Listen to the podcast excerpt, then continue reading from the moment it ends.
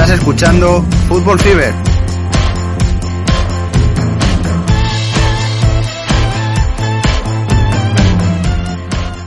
Hola, ¿qué tal, Fútbol Feveros? Estamos a lunes 30 de mayo, acabando ya el mes.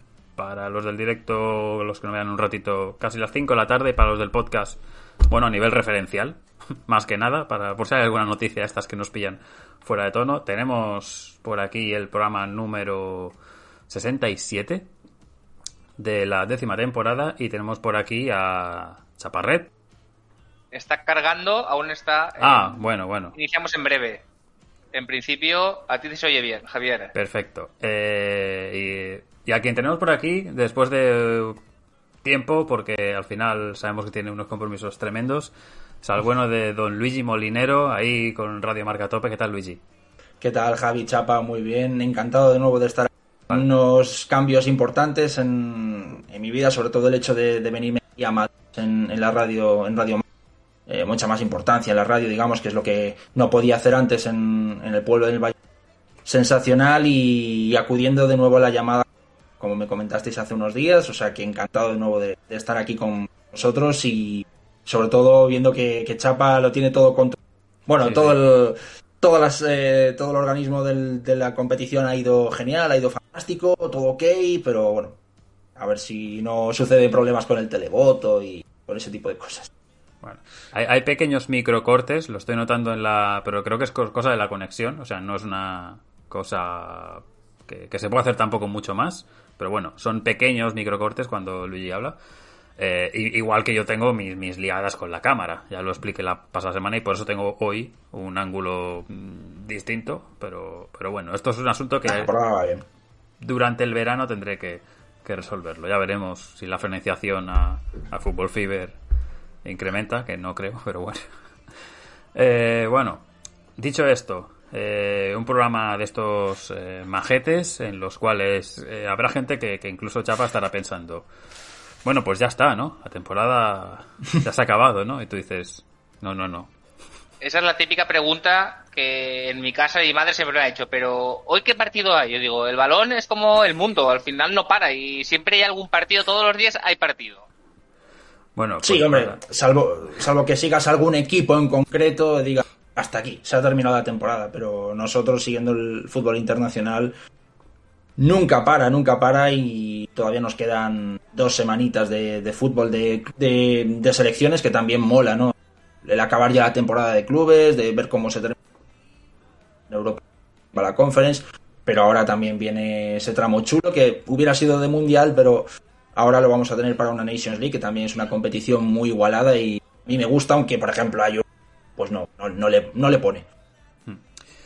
A quien espero que le guste, eh, que todavía haya competiciones, es a la gente que ha dado like al podcast eh, del pasado programa, como por ejemplo a Juan Carlos Molero, a Marius, a Héctor Navarro, a Gerardo Prado, Álvaro, Ronda Bandarra y Rubén Rozas y compañía, como siempre eh, están ahí al, al, pie del cañón, igual que al resto de personas que, que también van escuchando y apoyando el programa. Eh, respecto a los comentarios, pues bueno, una pequeña corrección aquí de Noeliño Fernández, eh, a un comentario que hizo eh, Santi. Martínez, Martínez. Fer Martínez, perdón. Eh, pero bueno, sí. Y, y, además creo que es la primera vez que comenta. O sea que, bueno. Sí, sí, nada, o sea, un poco. Siempre nos gusta saber de qué equipo es la gente, igual que sabemos que Ronda Bandarra va con un poquito con el Everton o eh, Rubén, pues mira, está feliz con el ascenso del, del Valladolid eh, también, pues nos gusta también saber de dónde son y, qué equipos siguen. Y luego camino solo, pues reconociendo pues eh, que el Madrid es el mejor, aunque él es colchonero y que, eh, bueno, pues al final ha sido superior a, varios rivales, que para él suele ser habitual que le gane el eh, el mejor, pero que al final, pues, eh, la demostración que, esto, que ha hecho este Real Madrid, que luego ya lo comentaremos más, más adelante, pues eh, ha sido la que es, ¿no? Luego también Javier Moreno, pues contento por el regreso del Nottingham Forest. Pequeño spoiler, que yo creo que la gente ya más o menos sabe que el Forest ha subido este fin de semana pasado y que tiene la premia a todos los campeones de liga, en este caso, eh, en la, del, del, fútbol inglés. Eh, o bueno, todos los o, campeones casi de Champions, todos. todos. los campeones de Champions están en la Premier, se refiere.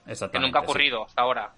Sí, porque dice que el Ipswich Town, por ejemplo, pues claro, está en, en, en otra en otra instancia, exactamente. Y que también espera Pero su, el, su el regreso. Switch no fue de, de Champions. No, bueno, fue de Liga, pero No, eh, el Switch de Champions no. Si estuviera ya... Bueno, es que el Ipswich Town, ya, ya hace muchos años que no veo al Ipswich Town realmente competir por cosas fuertes, ¿eh? O sea que bueno.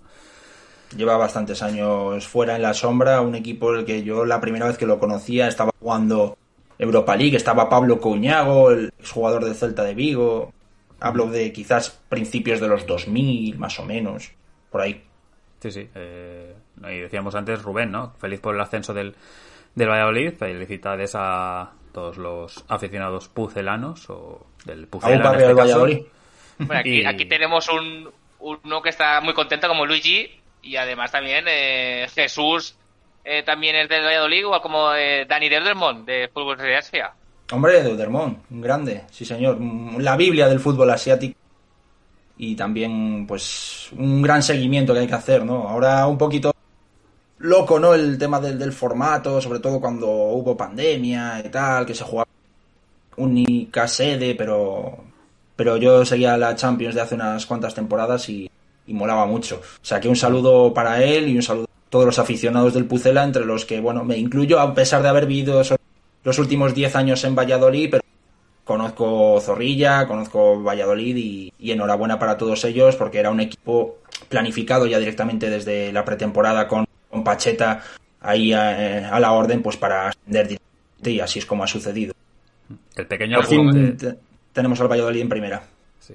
El pequeño apunte asiático es que, que la sub-23 asiática empieza ahora esta semana. O sea, el que ya sea Hombre. fan además, o sea, creo que es el miércoles o el jueves, empieza el, el sub-23 de Asia. Yo del asiático recuerdo eh, que vi la, creo que fue la final, Uzbekistán-Qatar, si no me equivoco, que llegaron a la prórroga, se jugó además en, en unas condiciones bastante lluviosas, si no me equivoco, creo que fue así, y, y de ahí recuerdo, por ejemplo, que, que salió eh, Yakshiboev, uno de los jugadores importantes de cuando se reanudó el fútbol post pandemia, que volvió en Bielorrusia y demás, y me alegro, ¿no? De cuando cuando estaba surgiendo ese nombre, digo, y son ese tipo de cosas que, que a uno, a un fan del fútbol internacional también le... Sí, comenta que Gonzalito Plata, que lo quiere retener, pero claro, sabemos que es del Sporting Clube de Portugal y va a tener ofertas. Ahí Ronaldo tendrá que sacar la chequera si quiere quedárselo. Y O, o pedir otro tipo de cesión, porque al final, como el Valladolid ha vuelto a primera y es lo importante en los clubes, pues igual a Plata le apetece de nuevo volver a jugar en Valladolid. Importantísimo su, su participación. Ayer marcó un buen por el lado derecho siendo muy muy importante, además jugando de nuevo en la selección, o sea que fantástica temporada la de la de Gonzalo Plata, sí, sí. eh, dice de Westman, un killer in- increíble, y no entiende por qué Tony Villa no está en un grande, porque es uno de los mejores. A ver, eh, sobre Sean Weisman, por fin el Real tiene ese delantero, ese 9 de área. No solo es lo que, lo que transmite a sus compañeros, tiene esa... ¿Qué ha pasado? Aquí no ha pasado nada, ¿no? He marcado, pero, pero no ha pasado nada. Y muy buen rollo transmite Sean Weisman. Y sobre Tony Villa, yo estoy entre medias, ¿no? Porque es un jugador al que se le ve finito, con una buena técnica, con un buen remate, pero le falta ese punto final, ¿no? De, de, de las jugadas bien y de todavía le falta a Tony Villa, ¿no? Bien por el lado izquierdo, pero el Valladolid también necesita un poco de, de esa aportación personal que, que quizás el ¿no? para un jugador mucho mejor. Nos saluda Marius por aquí, por el chat. Está a pie del cañón siempre. Saludo, Marius. Y camino solo, pues que soltaba el, el 11 europeo para él de temporada con Courtois, Alexander Arnold, Rubén Díaz, Teo Hernández. Aquí me sorprende con Gendusi, Rafael Leao, Modric, De Bruyne, Benzema, eh, Salah, Lewandowski. Reservas, pues Pellegrini, eh, Kessie, Giroud, Luis Díaz, Lautaro, Santos Borré, Alaba. Eh, y aquí lo que nos sorprende, no, no tenemos un 11 como para decir, pero nos sorprende en esto, Chapa, eh, Champions League. ¿Dónde está el, el 11 de la temporada? De momento no han sacado el 11 oficial, han sacado un 11 de expertos, pero no el del oficial. Pero con Camino solo, yo más o menos eh, de 8 o 9 eh, Sí. concordaría con él, básicamente. Gendouzi, al final, un jugador que eh, con San Paoli ha, ha- ha conseguido el mejor rendimiento. Eh, yo creo que para un nivel de Premier quizás no está, pero en el Marsella la verdad es que dándole, lo que pasa es que el problema de Gendouzi, lo que decimos, la cabeza que tiene, pues si le das todos los galones te va a rendir, pero a, poco que le exijas algo diferente, y en eso San Pablo se ha adaptado muy bien ha sabido que tenía en Gendouzi un gran jugador y lo ha explotado al máximo. Yo no sé, el, yo creo que el tope de Gendouzi es lo que ha dado este año con el Marsella. Sí, es muy probable, ¿no? Un Gendouzi al que se le ha visto muy maduro, al que se le ha visto bastante por un Dimitri Payet que no terminó la temporada contra el eh, Feyenoord, creo que fue en el partido de vuelta, en el eh, Velodrome. Ya llevaba un par de años ahí intentando no bajar, ¿no? Y la temporada también peleando por bajar, se ha salvado en el último encuentro en Hamburgo, pero, pero también era un poco ese, esa superación que tenía en la temporada. Yo también he hecho una gran campaña. Quizás lo sencillo igual era, a ver, centrocampista del Mónaco que parece que va a acabar el objeto de, cualquiera de los grandes equipos. Se habla del Liverpool, se habla del Real, pero la temporada de Gendouzi ha sido muy buena y también en el mismo equipo, en el Marsella, está Saliba, cedido por el Arsenal y que parece que va a volver al conjunto de Arteta, que tampoco le, sobra algún tipo de, central, ¿no? Sobre todo para acompañar a ese White, Gabriel Magallanes, quizás un tercero ahí en discordia que pueda eh, pelearles a estos dos, pues también puede estar muy bien reitero, hay unos pequeños microcortes cuando Luigi habla. La mayoría del 80-90% se le entiende, pero hay unas cosas que ahí sí que no podemos hacer mucho más, la verdad. Pero bueno. La conexión, vaya hombre. No, creo que no nos queda ningún comentario más, así que chapa si te parece, y dando como siempre las gracias a la gente que, que nos apoya, da like, que escucha el programa cada semana, o, todos los que vamos sacando. Chapa, sección noticias, eh, bueno, noticias, se hizo el sorteo Libertadores. Eh, lo único claro que está es que un semifinalista argentino porque se enfrentan eh, Vélez eh, contra River y Talleres Colón. Y el resto, pues como siempre, bancaremos a los que no sean ni argentinos ni brasileños un poco por ir un poco por lo, por lo diferente. En la, también se sorteó la, la sudamericana, que ha habido mucha controversia este año porque, claro, solamente se clasifica el primero de cada grupo. Entonces eso ha hecho que a partir de la jornada 4 la mayoría de grupos estaba sentenciado, muchos equipos eliminados. Entonces, yo eh, propondría a la Conmebol que hiciera otra tercera competición como en Europa y así que dará más, más chance, o por lo menos hacer que primero y segundo de grupo se clasificara para la siguiente ronda. Sí. Al final casi se va a convertir como la fase final del, del lado africano para meterte en el mundial. Sí, sí, sí. Otra. Primero, de un nivel impresionante, ¿no? Pero me parece que es un poco, no sé, demasiado exigente, ¿no? Que solo se clasifique el primero. Sí, un poco de imitación africana. Eh, hoy se sabía, por ejemplo, que el Bayern de Múnich eh, confirmaba la, salida de Corentin Tolisso. Si os acordáis, eh, costó 42 millones y los minutos jugados. Y el, el primera temporada aún jugó un poquito, pero poco a poco ha pasado desapercibido. Ya casi nos, nos olvidábamos de que estaba en el Bayern. Buen rendimiento cuando jugó, pero jugó poco. Porque yo recuerdo, lo que fue algún partido contra el Atlético de Madrid en el cual marcó algún gol. Esta temporada también jugó dos o tres ratitos cuando Goretzka estaba lesionado y incumplió, pero luego se lesionó. Y cuando Kimmich estaba fuera. No, exacto, cuando Kimmich estuvo fuera, estuvieron fuera Kimmich y Goretzka a la vez, entró Mark Roca y entraba Rindió bien, rindió bien, pero claro, juega demasiado poco y eso para un club de las exigencias del Bayern, pues eh, no acaba siendo posible ¿no? Que, un jugador de este tipo y seguramente con lo que cobre no puede ser parte de la plantilla de un equipo tan importante y aspirante a claro. Otras noticias eh, también tenemos eh, en la, en la Bundesliga que Niklas Stark, el nuevo jugador de Werder Bremen, el jugador que se llega libre del Hertha. Pues a mí me sorprende un poco, ¿no? Porque Niklas Stark había sido uno de los en el Hertha como central o como mediocentro defensivo ahora cuando llegó em, Félix Magaz. Pero bueno, es una buena opción, ¿no? Para un Werder Bremen, para un historia. A ver en qué posición va a jugar, si como central o si como mediocentro defensivo. Pero bueno, bien, bien. Buen fichaje ahí para, para el Werder Bremen para volver. Un Stark en el norte. Bueno, otros, otros fichajes, eh, se confirma la salida del artífice de nuestro sueño belga, del Unión Sanguilois, el entrenador Félix eh, eh, que se va para el Anderlecht. eh, para suceder a eh, Vincent Company, que parece que se va para las islas. Sí, Company tiene alguna oferta por ahí, pero bueno, es un poco. Veremos, a un Championship quizás. Cambio y el, de. que se sabe que al final pues tenía que apostar por un entrenador que ha hecho una grandísima temporada. Nadie, nadie conocía realmente a esta. Hay un convenio con el Brighton, tiene algunos jugadores que los tiene del club inglés o van a volver ya a Inglaterra, pero, pero ha sido una gran temporada y acabó en el Brujas. Un club Brujas en el cual parece que sus dos estrellas, que no Alan y De Kettelar, podrían acabar en el Milan.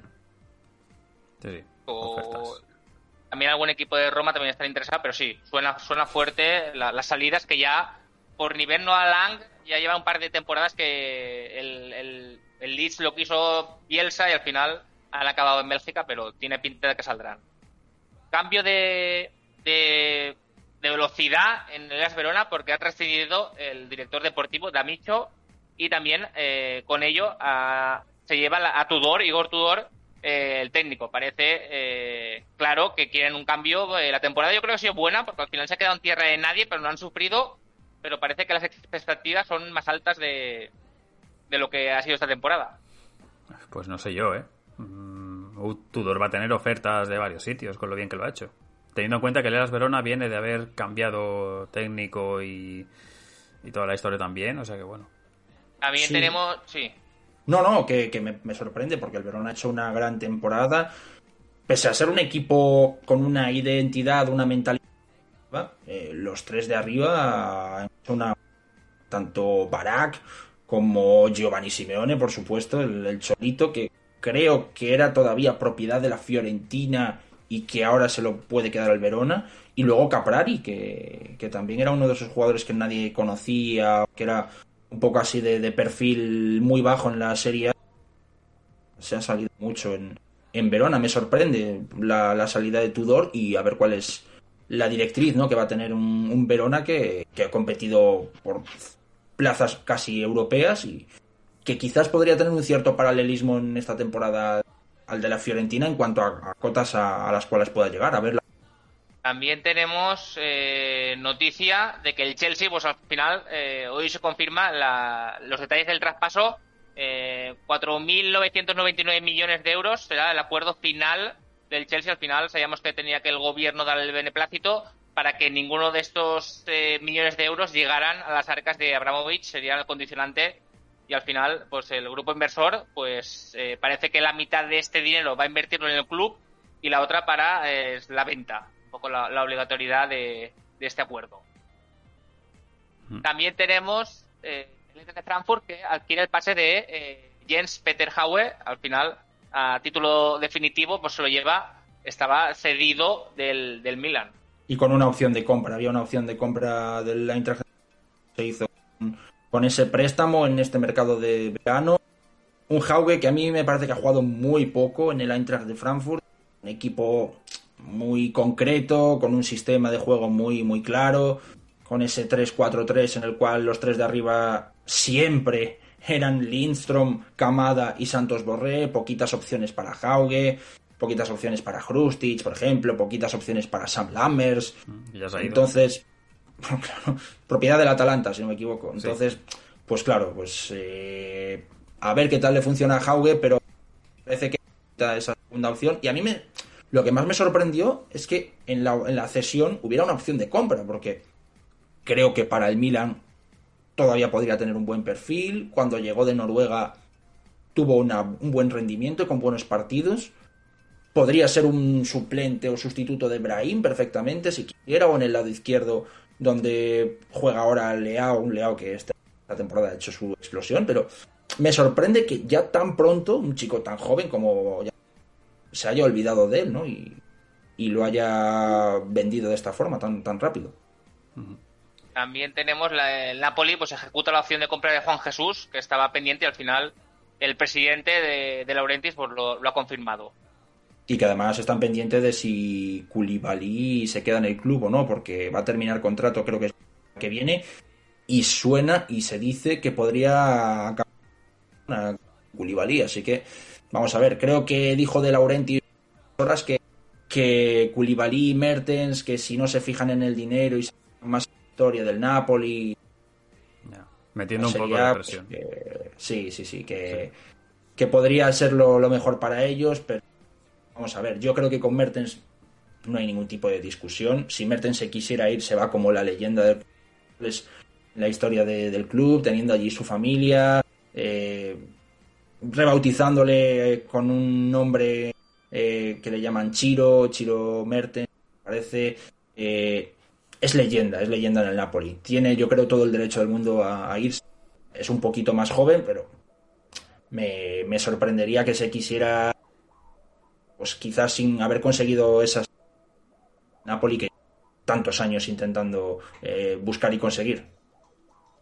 Eh, para ir acabando, pues eh, Rangnick al final eh, decide pues ya separarse definitivamente de los Red Devils, lo que decíamos Javier, y se centrará únicamente en eh, Austria.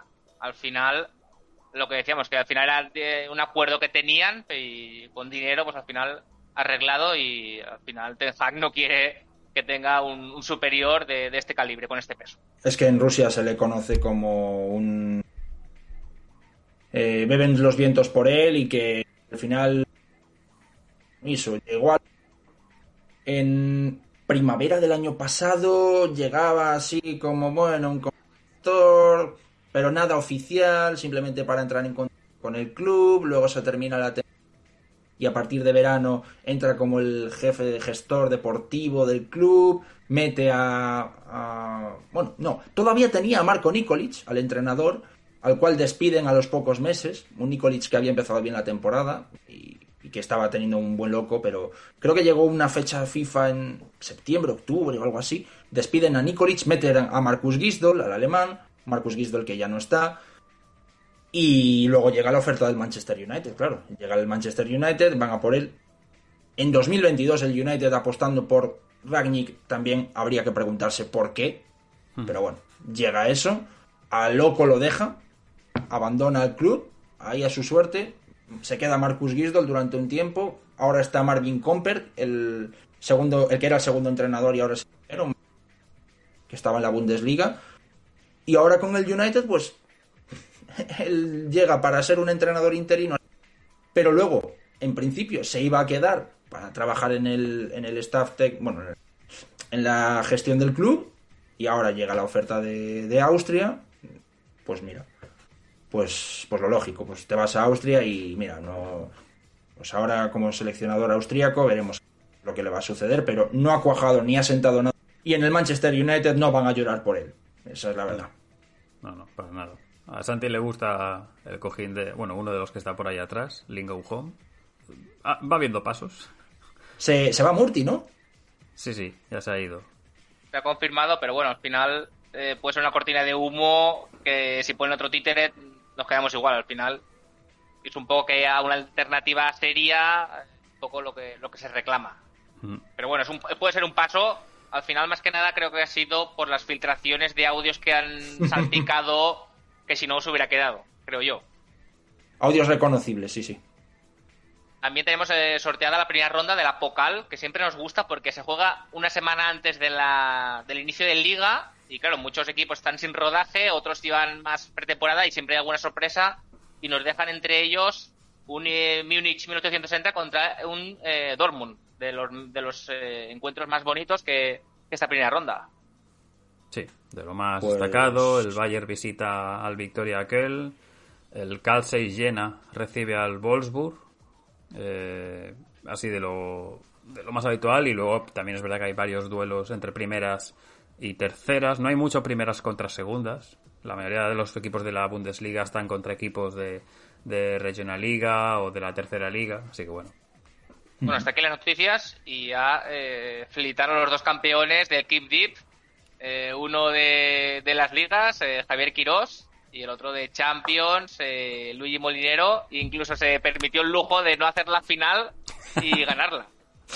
Como el de ¿Quién quiere ser millonario? ¿no? Que, que mm, le hacen la pregunta, eh, estaba en la última, eh, utiliza todos los comodines y dice, no, no, yo simplemente quiero llamar a mi mujer para... de-". Ah, claro, o sí, sea, sí. Se, se sabía la pregunta, se sabía todo y, Pero no, yo en mi caso es que se me olvidó, se me olvidó porque vi la, la final de la Champions en un bar aquí. La, la idea inicial era verlo en, en, una taberna donde hay fans del Liverpool, sobre todo por palpar, ¿no? Cómo, cómo se comporta la afición del Liverpool aquí en Madrid. Además tenía iba haciendo directos y conectando con ellos para ver cómo iba la cosa, pero, pero estábamos allí en la entrada y, y nos dijeron los dueños que solo podían entrar aquellos que estuvieran en la lista, con lo cual, pues, acabé en un bar que estaba bastante cerquita, con lo cual esa gente que no pudo, eh, los, los suplentes o los que estaban allí pretendiendo entrar, pues no pudieron entrar y acabamos en un bar de mucha afición del Liverpool, pero también mucha del Madrid y, y por eso por eso se me olvidó lo de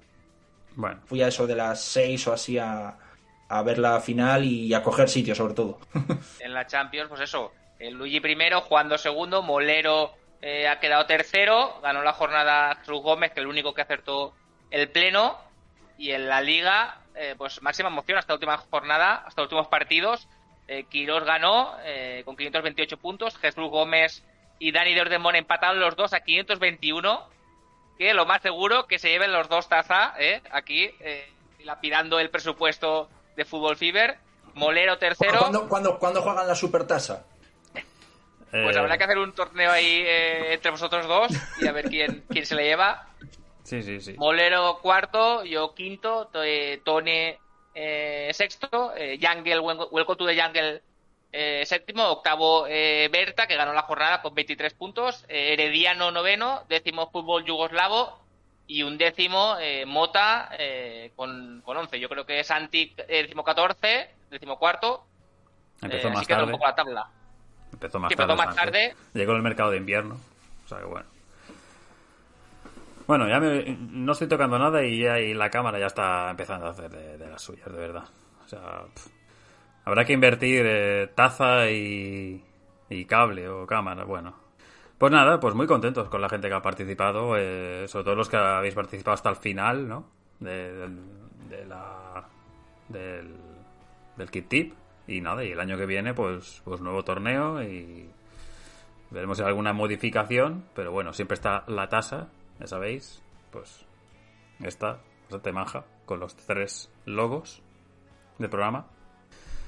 Pues dicho esto, si no nos queda ninguna cosa, podemos ir a comentar un poquito, mm, ya después de esta casi media horita de, de- noticias y demás. eh, sensaciones de esta final de Champions, obviamente yo no voy a hablar de cómo fue el partido, yo creo que el 99% de quien escuche esto vio el partido o bien en directo o bien más tarde, o vio un amplio resumen. Así que sensaciones un poco. eh, Luigi, empiezo en este caso por ti, ya que eres el, el invitado y que además estuviste por ahí eh, notando un poco sensaciones también del resto de gente, pero bueno, Sí, ya sabéis, sí. Real Madrid campeón, 14, Champions y. Y da igual esto, da igual las sensaciones, da igual los partidos, da igual eh, quién sea favorito en eliminatorias. Al final la, la Champions del Real Madrid es, es muy difícil de, de- de poder hacer cualquier cosa con tal de, de ganar una final. Yo lo que creo es que el Real Madrid venía sin esa presión y sin ese nerviosismo precisamente porque ellos ya sabían que en los partidos anteriores y que en las eliminatorias anteriores habían hecho todo lo posible, toda esa épica, todas esas cosas que le han permitido. El trabajo difícil ya estaba hecho y el llegar a París era un premio, ¿no? Incluso estando en la radio escuchábamos eh, cobertura de gente que y decían que todos los que lo, lo que decían que, que en el Real Madrid que lo que se, se, se- se transmitía en esos momentos era tranquilidad, calma, eh, normalidad y que, así es como se estaba entrenando el, el Es verdad, llega un momento en el cual en el partido el Liverpool te está acusando 10 minutos en los cuales hay dos buenas opciones, Mané, luego esos buenos momentos de, Salah, entre que el Liverpool no es, no, no es capaz de marcar gol porque el Real Madrid defiende bien, porque está Thibaut Courtois, que vamos a decir de Courtois, y entre que el, entre eso y que el Real Madrid es un momento que ve perfectamente cuál es el lugar por el cual puede salir, que es encontrando a Vinicius por el lado izquierdo y a partir de ahí ser el motor que vaya generando las ocasiones y vaya buscando ese equilibrio a favor de un Real Madrid que se veía un poco superado en cuanto al aspecto físico, con, eh, con un Liverpool que es más equipo atlético, como podríamos decir. Con todo eso, yo creo que el Real Madrid jugó su partido tranquilamente, vio que el Liverpool, o, supuso que el Liverpool podía ser favorito y que en cuanto a condiciones de, los futbolistas que podía ser mejor.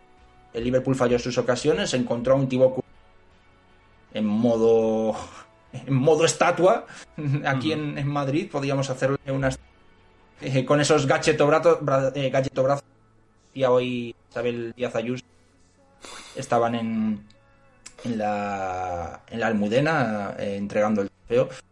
Y con todo eso, pues mira, al final acaba el Real Madrid logrando cuarta y, creo que, sobre todo eh, refuerza para un Real Madrid que, ahora van a ver, va a haber, ya lo sabemos, Isco se va a ir, parece que Asensio, no hay ese suplente para Benzema, todo esto en las semanas en las cuales ya se sabe que Mbappé no va a venir al Real con lo cual en el Real Madrid poco más que, que exigir. Me ha sorprendido el partido porque yo no le tenía tantas esperanzas en, esa defensa y viendo que podría sufrir contra Luis Díaz y ha sido todo lo contrario. Me ha encantado el partido de Carvajal. Luego también, ya digo, del Real Madrid y del Liverpool, pues bien Sadio Mané, vamos a ver qué tal su el Liverpool. Salah quizás al nivel de las últimas semanas en la cual no era tan decisivo, no estaba marcando goles, pero intentaba participar. Y luego un centro del campo en el cual me gustó Henderson el primer tiempo que hace, presionando muchísimo hacia Casemiro, esto haciendo que, el Real Madrid tuviera dificultades a la hora de salir demasiado a Kroos y a Modric casi a la altura de donde estaba Casemiro. Y un último detalle, eh, que el Real Madrid podríamos decir que ha jugado casi con, un extremo de los años 90, ¿no? Valverde, Valverde extremo derecho. Hmm. Nadie se lo espera ahí, es como si pusiera el Milan, yo que sea, a Gatuso por el extremo derecho o la selección francesa a, a Christian Carimbé, por ejemplo, en el extremo. Y, es algo que, sorprende porque dices Valverde, bueno, Valverde no, no tiene esa calidad que puede, que puede tener. Pero ha sido el, artífice de ese gol de. Por lo cual, poquito más que, decir de, de Valverde, del Real Madrid. Conjunto blanco ha conseguido la temporada. El Liverpool también lo celebró por su parte con dos títulos nacionales, con dos ligas. Creo que también está muy bien, ¿no? vengo del final de Champions, la he perdido, pero voy a agradecer a mi afición en esas mismas horas todo lo que hemos conseguido. Creo que también a nivel anímico puede venir muy bien. Y ahora veremos el plan de futuro en el cual parece que Sadio Mané, eh, la vaca sagrada, ¿no? Que no va a seguir en el club, como, como también Salah. Eh, Chapa, sensaciones. después de lo que ha dicho Luigi, sensaciones de que eh, el problema va a ser para los analistas en esta Champions del Madrid, porque eh, buscan explicaciones, explican por qué es, pero hay muchas cosas que son difíciles de, explicar, porque al final el Liverpool por tramos es mejor, tiene más, llegada, al final te parece un super Courtois que también juega, lógicamente, es, es al final tienes el mejor portero de la competición de largo, una defensa férrea, como ha dicho Carvajal, pues jugando muy bien, Militao eh, pues eh, desde que está en Chelotti ha mejorado muchísimo. Alaba sabíamos eh, lo bueno que era en el Bayern y Mendy que era un poco la pieza floja, pero en este caso afianzándose junto a sus otros compañeros de defensa. Entonces ha sido un poco la zona floja que todo el año siempre ha tenido problemas Ancelotti porque siempre había alguno lesionado y al final pues en la final estuvieron los cuatro muy bien. En este partido no brilló tanto Benzema a nivel eh, de jugadores de goles, pero al final, como dice, tanto Valverde como Vinicius hicieron gran partido, movilidad mucha, Modric a lo suyo, eh, que parece que no, hace un partido muy bueno, pero en un pase te rompe dos líneas y te genera eh, pues una superioridad de, algún extremo, que eso es lo que hizo un poco el gol, vino un poco venido así. También estuvo la primera parte, pues el gol anulado, anulado al Madrid, que podría haberle, mm.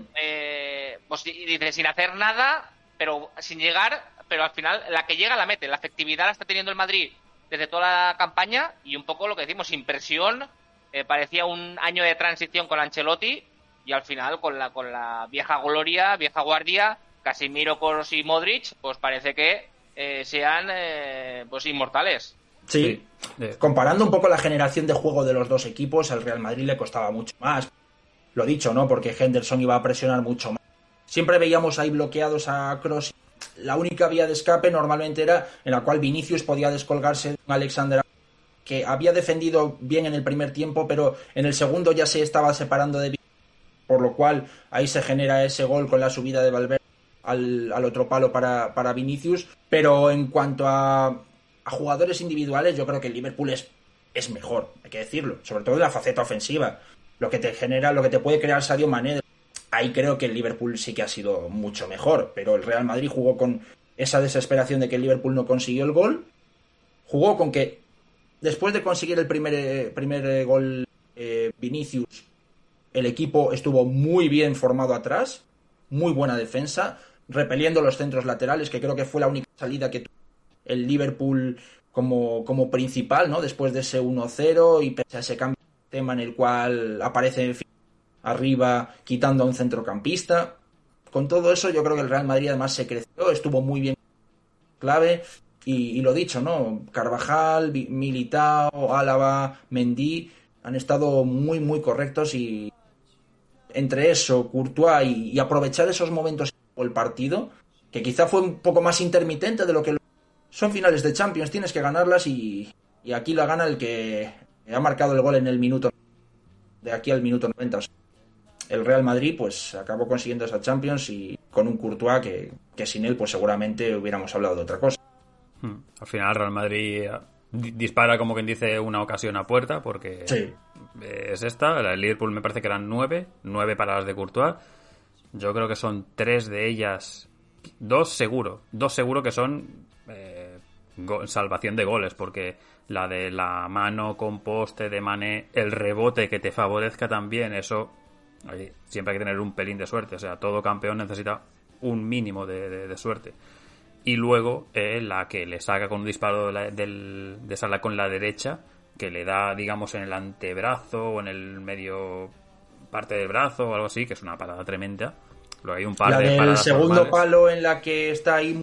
No, la de que la de que se va a Sala de eh, creo que es de Mendy. Ah, eh, sí, y, vale, se y, dispara Sala con la derecha, con la menos buena, digamos. Porque tiene una que es con la zurda, que también envía córner. Tiene algunas así que son más o menos de, buen portero a nivel general, pero luego tiene dos, es que son eh, claves. Eh, decía Marius que para mí es que decía Marius que para él es una Champions super meritoria porque lo han ganado desde lo emocional, futbolísticamente no están cerca de los ingleses salvo Courtois, Benzema y Vinicius y que no cree en suertes ni milagros.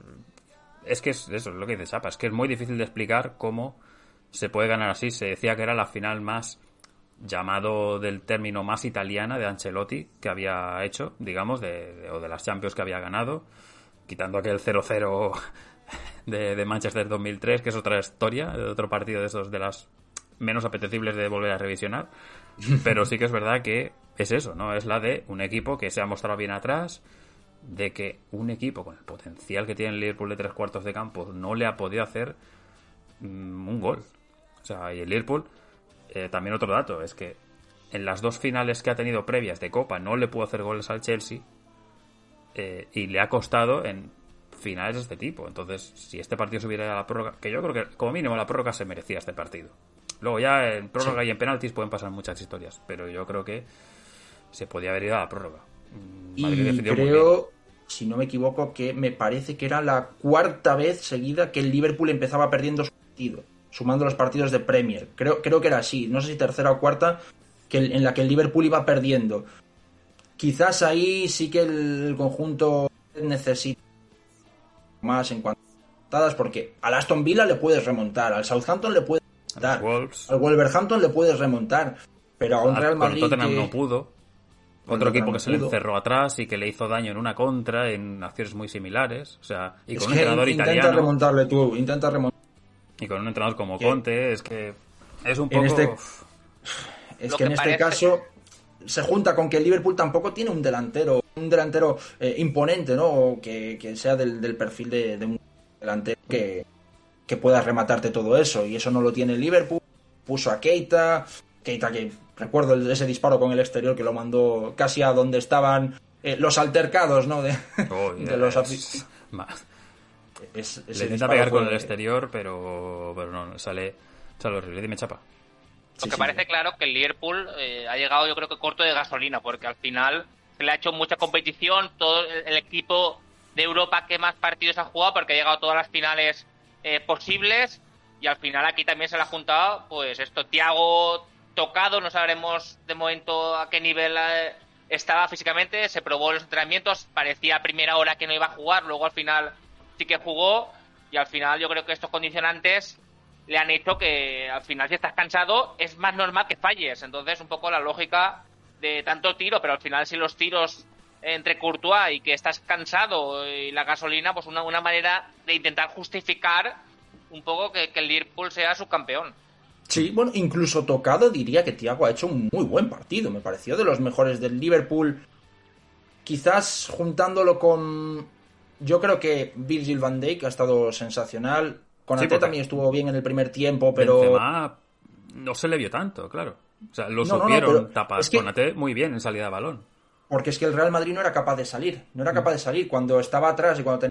se imponían arriba tanto Van Dijk como, como con AT o incluso eh, Alexander Arnold por arriba, que me sorprendió el, la buena primera mitad que tuvo. Luego ya pegó de vinil, de lo que sucedió. Pero el Liverpool estaba controlando bien el partido por, por todo lo que comentábamos. Pero es un equipo al cual, bueno, pues le ha acusado ese factor físico, no sé si también el factor mental de morir en la orilla eh, contra los Wolves, luego tener que ir remontando, jugarte Ferraris que tenías en el garaje, como decía. Con todo eso, pues no sé, creo que el Liverpool, sobre todo, es un equipo que hace las cosas bien, pero que no gana. Y si el Real Madrid puede que no haga las cosas tan bien, pero es un equipo que gana y que gana 14 veces. Con lo cual, ante eso y ante la historia, pues, pues no puedes hacer mucho más y, y sobre todo pues teniendo a Tua que ha estado pues, pues estelar. Sí. Y que otro, otras campañas decíamos, es que el sorteo al Madrid le ha tocado difícil, pero es que este año es que le toca el PSG primera ronda, luego le toca a los tres grandes de, de la Premier, los tres primeros que eran los tres candidatos. Principio la, la Superliga, la eje del fútbol y al final el Madrid eh, por X o por, o, o por H ha sabido a, a, los tres en momentos clave anotar y luego el resto de la eliminatoria pues a defenderse y, y a, a, lo ha pasado mal, pero al final remontadas épicas y yo creo que estas remontadas dentro de una década un poco el espíritu Juanito será el espíritu Benzema y el espíritu de, de este equipo de, de, de esta, esta, campaña. Le puede servir para a lo mejor tener una década de remontadas de, de la camisa solo pesa eh, llevándola. Sí, no, y, y, y, se habla poco, ¿no? De, o sea, se habla mucho de remontadas contra el PSG, contra el Manchester City en el Bernabéu, pero creo que se habla poco de que el Real Madrid dominó y ganó en el Stanford Bridge, porque todos podríamos pensar, bueno, es el Real Madrid de la remontada. Ahí el, el, equipo tiene ese espíritu, engrandece y es... Pero ese, esa eliminatoria contra el Chelsea es mejor en Stanford Bridge, el Madrid, que en el propio Bernabéu. Con lo cual sí. es un poco curioso, ¿no? E, ese aspecto, pero contra el PSG, bueno, pues nos podíamos esperar, ¿no? Que el equipo parisino tuviera esa falta de cohesión y que en algún momento se, se bloquease y se cortocircuitase como yo contra el City no me lo esperaba, de la... marca esos goles y el City se, se borra prácticamente, pero, pero lo que me, me extrañó es eso, ¿no? De, de, cómo con esa facilidad y con esa eh, Stanford Bridge. Sí, siempre podrá decir el eh, Sheriff Tiraspol que, que, pudo ganar al campeón en su casa. O sea, ahora nadie se acuerda de Sheriff Tiraspol, pero cuando ganó 1-2 en fase de grupos, sí, ojo, eh, aquí sí, el resultado esa será una pregunta de trivial dentro de cinco años que dice eh, ¿qué equipo le ganó al Madrid en la Champions 21-22? Y te podrá ser Tiraspol, eh, PSG, Chelsea sí. y, todos a fallar, salvo sí, sí, lo, los que lo vieron. Bueno, el Chelsea sí, ¿no? El Chelsea sí que le gana. Lo que pasa que... Lo no, que pasa no. es que la remontada ya la tenía complicada el Chelsea. Claro, era un 0-3, ¿no? Bridge. O un 1-3. Sí, 1-3 me parece, y, sí. Y, sí, sí, pero bueno. No, pero, pero eh, es eso, coincidiendo un poco, tenía, tenía, el chiste de que la estrategia en el equipo rojo en boxes no fue buena. Bueno, en otros equipos del rojo en estrategia tampoco ha sido buena este fin de semana. No.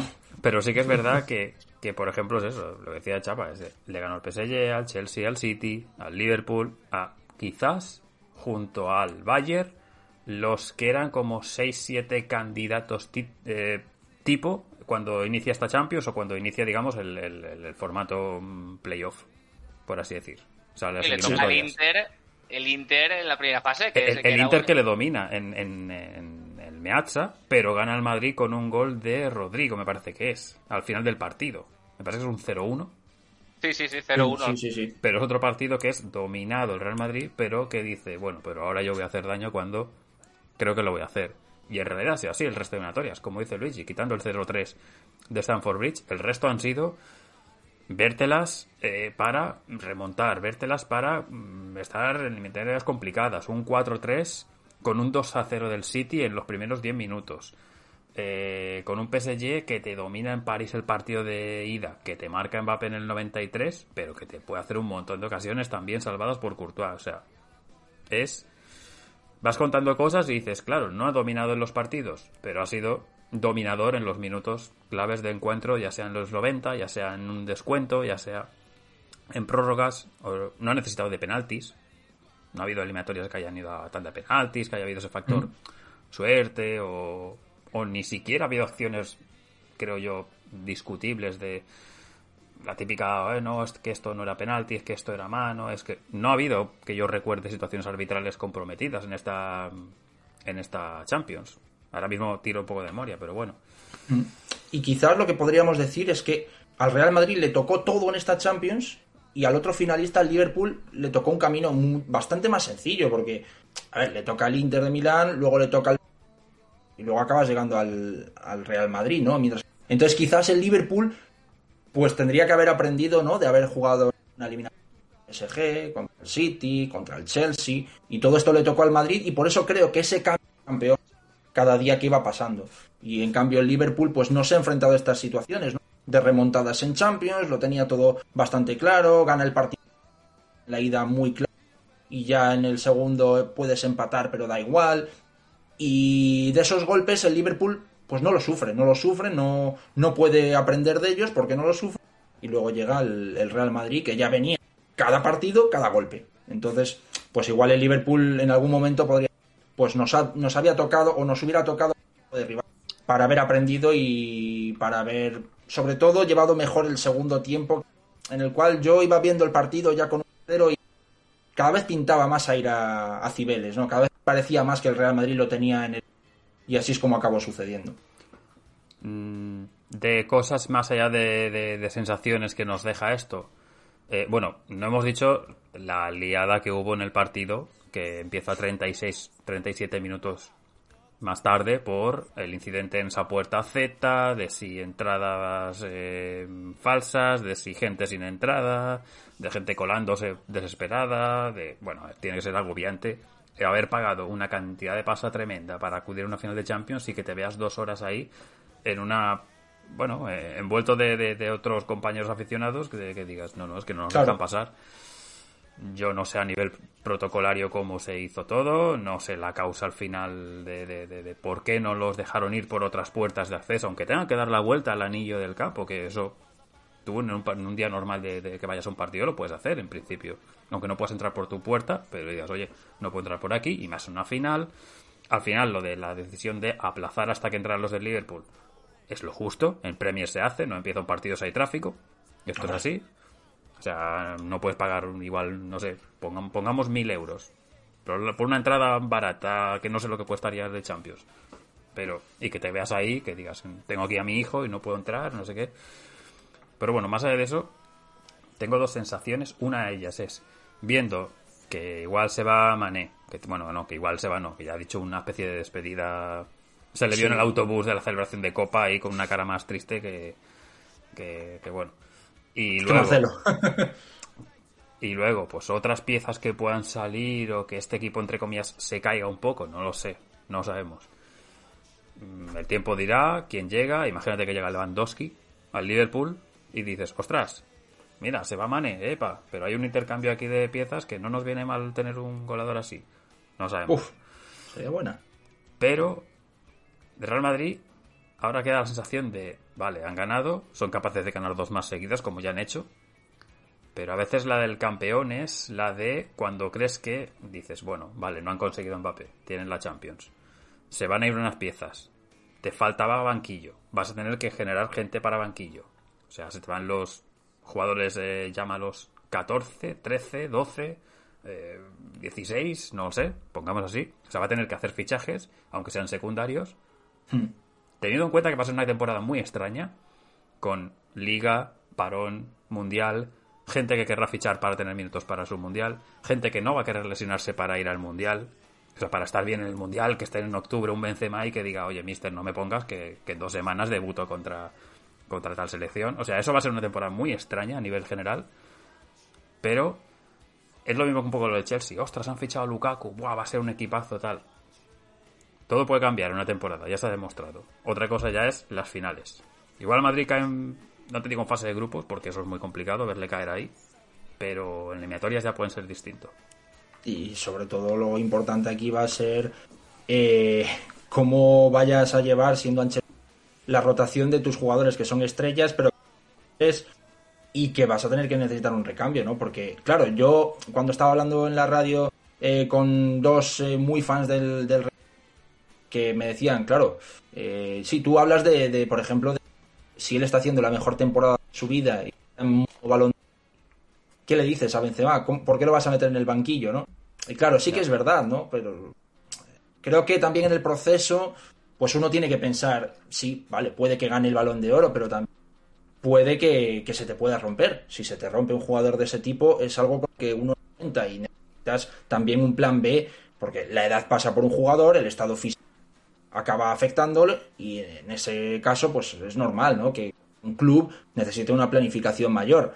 Por ejemplo, sobre Benzema, yo es que no la encuentro. Eh, está Luka Jovic, está Mariano, no sé si van a continuar, pero se ve que, que no hay nadie para los momentos si Benzema no estuviera en una final de Champions, el Real Madrid necesitará, necesita un delantero que no sufra y que no llore, o sea, un delantero que no haga llorar a la es el Real Madrid, porque necesitas. Si no está Benzema, necesitas un delantero de ese tipo y ahora mismo no lo tienes. En el centro del campo, Cross Modric, bueno, igual se queda Ceballos. Ceballos está rindiendo bien en estos últimos tramos de, temporada. Va a venir, parece, parece, Suamení.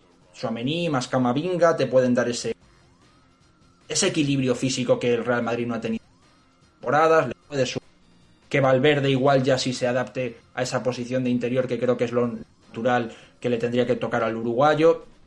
Me faltaría un extremo derecho, quizás, porque parece que Asensio no va a continuar. Eh, Rodrigo. Lo, lo escuchaba, perdona Luigi, lo escuchaba en un podcast. Decían, eh, ¿sabes a quién puede fijarse en Madrid? En Anthony, el del Ajax. Mm, sí, claro, es que Anthony es una locura, es una salvajada, un jugador de este Anthony más Vinicius, ya vamos, no, no, te digo nada. Pero sí que se me queda corto, ¿no? Ese extremo derecho. Yo confío en que el echando a alguien para esa posición y luego lo, por Modric y Cross y se puede quedar si viene Suamení, que también igual Camavinga puede ocupar Álava con el fichaje de Rudiga puede pasar izquierdo y además ya sabiendo que Marcelo no va a continuar. Bueno, no tiene que fichar tanto, tanto el Real Madrid. Y en el Liverpool yo creo que tampoco hace falta fichar tanto, tanto, pero sí creo que ya desde hace años falta un lateral derecho para sustituir a Alexander Arnold. No lo es Joe Gómez, por supuesto, no, no es un jugador de ese perfil. Falta otro jugador del perfil de Fabiño, eso creo que está claro. Puedes poner a Hender, puede ser ese suplente de Fabiño. Y luego faltaría también, yo creo, un sustituto de Salah por ese extremo derecho, porque Luis Díaz, porque Mané y toda esta clase de jugadores combinan mejor en el lado izquierdo, Diogo Jota.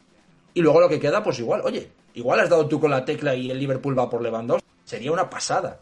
Pero vamos, que sería un acierto tremendo. Es verdad, en cuanto a edad, es Lewandowski, está en el último tramo de, de su edad, pero 35 goles creo que fue esta temporada en Bundesliga. Cuajaría perfectamente en el, en el Liverpool. ¿Se viera? pues me parecería sensacional. Pero en general creo que el Liverpool y Real Madrid no un cambio grande, un cambio drástico de clubes. Así que vamos a ver si lo de Mané se concreta para el Bayern de Múnich o no. Porque el Liverpool ya ha fichado a Fabio Carvalho, que no se olvide. Uh -huh. Quizás, no sé, la, la, posición de delantero, ¿no? Faltaría un sustituto. Y en el Liverpool, ¿quién va a ocupar esa posición de 9? Se lo han inventado con Mané en estos últimos meses, pero si Mané no continúa no creo que sea Diogo Jota el primer espada. De más a menos, diría. Muy bien empezó, pero ahora con esa llegada de Luis Díaz y ese paso de Mané al delante, portugués fue perdiendo un poco de, importancia. Firmino, cuando juega, da muy buena, muy buena imagen. Es un que no solo es un delantero, sino que esos, esos grandes pases jugando respecto. pero al Liverpool le hace falta un delantero más, así que veremos. Son dos equipos que no necesitan una... A ver qué es lo que sucede. Y yo creo que el no fichaje de Mbappé, eh, yo creo que le va a beneficiar al Madrid, porque al final con Mbappé tenías que cambiar el sistema, tenías que adaptarlo todo, pero el Madrid lo que se ha adaptado y sabe muy bien desde que han llegado los cheques y premios al fútbol es que la dinámica de el cambio de fichajes antes era estrellas y ahora están a contratos libres o, o a jóvenes promesas, Vinicius, Rodrigo y creándolos tú, que es un poco lo que eh, otros equipos antes tenían que hacer. Entonces, el Real Madrid yo creo que con eh, esto eh, ha sabido beneficiarse y en una temporada que en principio era de transición, pues, pues Vinicius ha crecido mucho, Rodrigo en momentos puntuales también, Álava y Rudiger van a rendir francamente bien a coste cero y yo creo que eh, al final eh, un club tiene que estar por encima de eh, un jugador, ya sea Mbappé, ya sea Haaland, ya sea, llámase como sea. Pues dicho esto, creo que se puede cerrar. Ya nos faltarán datos. Bueno, no, hemos hablado de si las cuatro Champions de Ancelotti, las cinco de algunos jugadores como Modric, Casemiro, Cross o Isco y Bale. Es una década del Real Madrid haciendo lo mismo.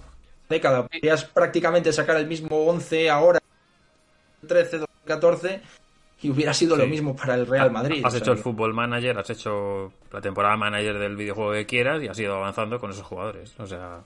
Luego renovaciones por una temporada, ¿no? Sí, sí. En, nueve años, cinco Champions, ya 14, ya doblando al, segundo equipo, ya eh, un poco convirtiéndose en tradición de que el Madrid gane. Los croatas. estuvo, estuvo 31 años eh, para conseguir la séptima y al final, pues eh, en esta década, bueno, en este, lo que llamamos de siglo, lo que, lo que ha conquistado. Bueno, llevamos eso, llevamos la, nuestra generación, hablo un poco a nivel general, nuestra edad entre los 20 y algo y los 40, pues eso, no se ha visto al Real Madrid perder una final europea. bueno, tenemos el centenariazo. Europea, europea. Sí, sí, sí, pero bueno, al final. También el Atlético le ganó Supercopas, sí, la Copa del Rey, la eh, o, el Barça. La de Estonia, ¿no? La de Estonia. Pero bueno, son otras historias. pero bueno, eh, pues eso. Tengo dos datos, Javier. Dime. Eh, eh Pichichi, Karim Benzema 15 goles, Lewandowski 13, Jala después de un gran inicio 11, con 8 Salah y con 7 tenemos en Kunku y Marés y asistencias, el máximo asistente, Bruno Fernández, con 7, con 6, Leroy Sané y Vinicius, que ha hecho final de, de Champions eh, perfecta, y con 5, Anthony, la mole que lo habías nombrado antes. Vale, pues. Tenemos el 11, el 11 que han dado los técnicos, que lo decimos que nos parece una basura, pero se nombra. Thibaut Courtois, portería muy bien. Reinildo, Eder Militao, Cancelo en defensa. Sané, Maes, Danjuma y Sala, y arriba eh, Lewandowski y Benzema. Vamos a hacer comentarios, pero en principio eh, se salvarían cuatro o cinco a lo sumo. Mm, demasiada estadística no... no... Avanzada. Sí. Decir que este premio en, condiciones normales te daría opción a dos títulos más. Uno es la Supercopa que se celebra en Helsinki el 10 de agosto contra el Inter de Frankfurt eh, estaremos fresquitos allí hasta el Helsinki. El segundo era el Mundial de Clubes. Pero ¿qué pasa? Con la pandemia, el Mundial cambio de, fechas, no hay fecha, o sea que el Madrid puede no jugar. Supongo que esperarán para hacer este mundialito que querían eh, de 24 equipos y juntarlos todos porque en principio no hay fechas para eh, el Mundial de Clubes. Sí, estábamos hablando aquí antes del tema de las fechas, el año que viene, eh, pues la temporada que viene, con Mundial por medio, las copas, qué va a pasar, toda la historia. O sea que bueno, va a ser un año bien curioso y bien cargado durante, sobre todo esa parte del año previa Navidad. Bueno, y, la Superliga parece que todavía sigue. Sí, equipos y clubes que siguen apostando por ella, o sea que. Madre. Bueno, pues cerramos el apartado Champions. Eh, eh, decíamos eso, ¿no? Que no habíamos visto perder al, al Real Madrid en una final europea. Lo que, no, lo que no habíamos visto, Chapa, tampoco era al Nottingham Forest en la Premier League. Y ahora sí que oficialmente lo, lo es, porque yo del año 99 yo no veía fútbol inglés, era demasiado joven, demasiado inocente, digámoslo así. Así que eh, el Nottingham Forest 22 años después, o 23 años después, regresa 23. a Premier 23, League. creo que era. Después de vencer ayer en Wembley al Huddersfield Town con un gol que en teoría se lo han dado a propia puerta para Colwill. Yo creo que es gol en propia de, de, de Colwill en este caso. Sí, Pero bueno, es un sí, sí, centro, un intento de despeje y remate del delantero rival y el balón se cuela para adentro.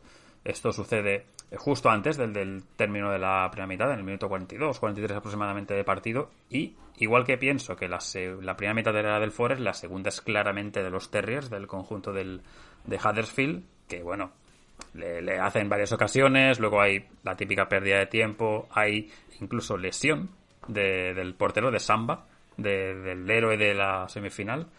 Pero bueno, al final Forest pues regresa a la Premier, cosa que, como digo, no habíamos visto en nuestra generación y era un poco lo que apetecía. Y hay dos penaltis que para mí me parecen claros, Sí, sí. eh, que no se pitan. De momento, eh, Jonathan Moss, que no sé si era uno de los que se retiraba. Creo que fue su último partido. Creo sí, que sí, sí. me parece que sí. Se retiraban tres. eh, creo que sí. Por el momento, por Huddersfield, que no se deje caer mucho. No, no, me, me parecieron claros. Quizás más claro el primer penalti que, que el segundo, pero que sí que lo fue. Vi el segundo tiempo porque el primero coincidió del Gran Premio de Mónaco. Eh, es que Todo el mundo pensaba que tenía que haber acabado antes, pero Todos, todos, sí. sí. Y no, coincido con vosotros, ¿no? El primer tiempo, sobre todo viendo el, el gol del Nottingham Forest en un tiro de James, puede volver, ¿no? Equipo de los Diablos Rojos. Y luego en el segundo tiempo sí que veo que tiene esos dos penaltis, pero me parece que tampoco tiene ocasiones claras, claras, ¿no? Para merecerse ese empate y creo que el Nottingham Forest tiene un buen bloque, es un equipo al que veo que es difícil de marcarle, veo que tiene una defensa muy... McKenna, el central escocés, es un tren, es, es una bestia, tiene una potencia enorme, es como, no sé, como Maguire quizás en sus momentos. Luego creo que jugaba Worrell y Steve Cook, el, el central que estaba en el Bournemouth. Sí.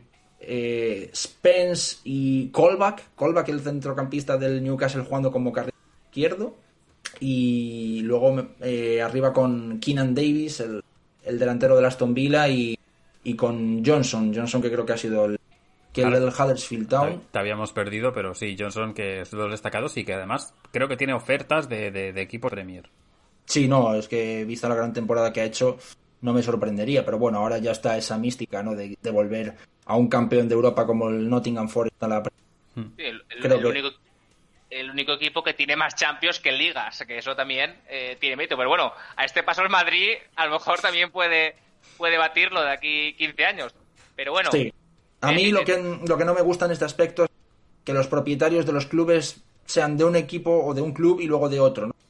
bueno, eso, eso venía yo a decir que lo- en la parte esta ahora que vamos a hacer, todos los ascensos, básicamente, o conglomerados, Sí. o mafiosos, o Sí, sí, aquí está Marinakis, el del Olympiacos, y la mafia sí, que tiene en el puerto de Atenas eh, es buena, que al final eh, estamos en una dicotomía, eh, Luigi, de que eh, fútbol puro, un, eh, un eh, local que te ponga de presidente es muy raro y al final la tendencia es que o te absorbe un, un equipo top de Europa o tienes que meterte un mafioso dentro para que especular con dinero y con jugadores o con agentes o porque si no la dinámica es que eh, gente sana y pura vamos a decirla de fútbol pues no, no existe Sí. y al final la Premier con el dinero que se maneja casi 200 millones de, de euros era este partido pues co- lle- conllevan esto Lo Sí, ahora es muy difícil encontrar clubes puros con propiedad de, de un, eh, un jeque mediático, sino en este caso bien Marinakis, el propietario del, del Olympiacos. Y a mí lo que me preocupa no es que el perfil de, de la persona que venga, porque, bueno, yo eh, tengo claro qué voy a hacer con, con este club, con el Nottingham Forest. A mí lo que me preocupa y lo que no me gusta es que además también tengas propiedades en otros clubes, como por ejemplo en Olympiacos. No va a suceder de momento, pero si hay un partido de, eh, yo qué sé, de conference entre el Nottingham Forest y Olympiacos, ahí ya suceden cosas. Entonces, no me parece que sea muy puro, ¿no? Este tipo de, de clubes y de propiedades, y me parece que la web. Sí, claro, puedes tener propiedad en un club de primera división y en otro de segunda, pero los clubes tienen ese objetivo, ¿no? De volver a la élite. ser eh, cuanto más importante es mejor y si en algún momento chocan ellos yo qué sé, por ejemplo, en hubo muchísimo debate sobre el tema de Piqué, pero si hay un partido de Copa del Rey entre el Barcelona y el Andorra, ¿qué haces? Piqué no lo juega, Piqué lo juega, Piqué qué le dice a los del Andorra, ¿sabes? Ese tipo de, conflictos que a mí no, no me éticos en el mundo del fútbol y que creo que de alguna forma desde que se enfrentaron el RB Leipzig contra RB Salzburg, un poco ya se rompió UEFA, ya permitió todo y al final, al principio era bonito porque creo que eso antes podías permitir elegir uno de los dos y al final, vale, dominas en Austria y en Alemania eres potencia, pero no, nunca te puedes enfrentar o competiciones distintas o tienes que elegir uno u otro. Eso parecía bonito, pero al final eh, hasta pues la corrupción llega a estamentos de los más altos. Llegará una final de Champions en la que los dos clubes sean del mismo no, lo que comentábamos, un mundial de clubes, el Bragantino, el, el Leipzig o de New York City. Claro, es que todos los Red Bull son conglomerados. Todos, lo hacen muy bien, no hay ningún Red Bull. Bueno, sí. En eh, la tercera división tienes al Bragantino que no sé si ganó el Brasileirao de la temporada pasada o. No, no, no. eh, ¿No? El Libertadores lo ha hecho mal, pero bueno, Ga- está ya la- metiendo. ¿No ganó la, la sudamericana? Sí, la sudamericana sí. Mm, No recuerdo, pero vamos, que, que es Bueno, un son- conglomerado, como decís, y pues en- concentrado en el mundo de unos pocos, pues, pues acaban decidiendo qué cosas pueden hacer y ya. No sé, ese tipo de cosas no me gusta. Claro que me estoy contento de que el Nottingham Forest suba a la primera división. Pero no de este tipo, ¿sabes? Con, con este tipo de, de propiedades que, que al final no... Que se estuvo santiguando no sé cuántas veces en la grada. Sí, No sé si lo sí, sí, sí, sí, sí. Sí, sí, sí, sí. Eso fue curioso, sí, sí. Me cae bien, por ejemplo, Steve Cooper. que le ves ahí con, con esa cara de aquí no ha pasado Sí, sí. de donde estoy. Sí, Cooper, campeón eh, de sub-17 con Inglaterra. Al final, siempre gente joven siempre los ha llevado. Y decir que este Nottingham Forest, eh, Luigi, en la jornada 8, creo que llevas únicamente un punto. Tiraron el Sí, que entrenador estaba para descender, ¿no? Sí, sí. y al final, eh, pues mira, al final lo ha subido. Y nos gusta, nos gusta que suba. Lo que no nos gusta son eh, los, mafiosos, los mafiosos, pero luego te darás cuenta. En Italia también han subido mafiosos, en, en Francia también un poco eh, conglomerado chino, el Auxerre, al final parece que te... Y el fútbol me entristece, pero al final, eh, si tu equipo te lo compra un jeque o algo, ¿qué haces? ¿Te dejas el fútbol, cambias de equipo, continúas ahí? Incluso la ley del 50 más 1 no se respeta todo en Alemania. Pero, pero sí, es que al final la gente dice que es de un club, pero luego, por ejemplo, yo que sé, la gente en Valencia pues era algo así. Y ahora pues ahí tienes a Peter Lim y a- va a continuar en el club, parece, pero son cosas que dices, sí, soy del Valencia, soy de Valencia, me siento... Bueno, lo hemos visto en ese último un auténtico esperpento el Valencia Celta y lo más importante estaba fuera de Mestalla y que dentro de Mestalla.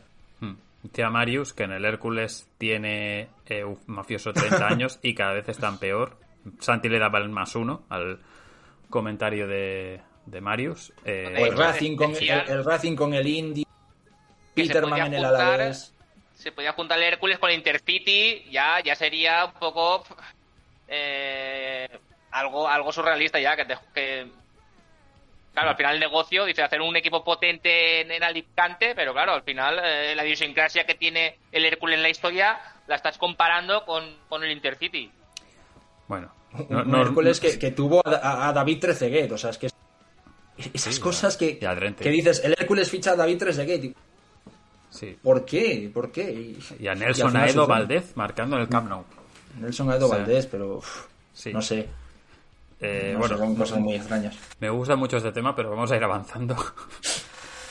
Eh, nos vamos para. Bueno, nos quedamos en Inglaterra en este caso, pues el ascenso del Forest a Premier y el ascenso también del Port Vale a eh, League One. Ganó 0-3 eh, al Mansfield. Dos equipos que no partían como favoritos en el playoff. Partía el Northampton Town en este caso. Pero el Port Vale ganó esa final 0-3. Port Vale, por cierto, que para quien no lo sepa, su aficionado más conocido es Robbie Williams el de Take That y cantante luego en solitario. Y canción del FIFA 2000. and they want us to grow up. But we don't want to get a job. a decent rock where it's all kicking. Baby, it's alright.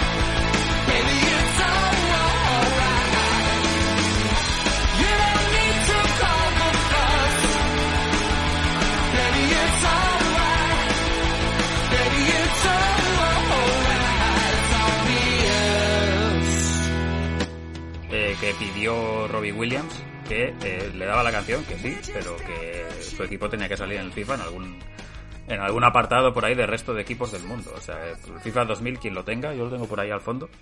Eh, Eh, sale ¿Ese el era con eh, Guardiola? Es de la ser? portada con Guardiola, exactamente. Lo tengo, lo tengo. Para la Play 1, Ese- sí. Esa está por ahí, al lado de la del 98. Bueno, no se ve desde aquí. Pero bueno, Qué bueno. eh, pues eso, dejamos Inglaterra con estos dos ascensos. Chapa, nos vamos para Italia.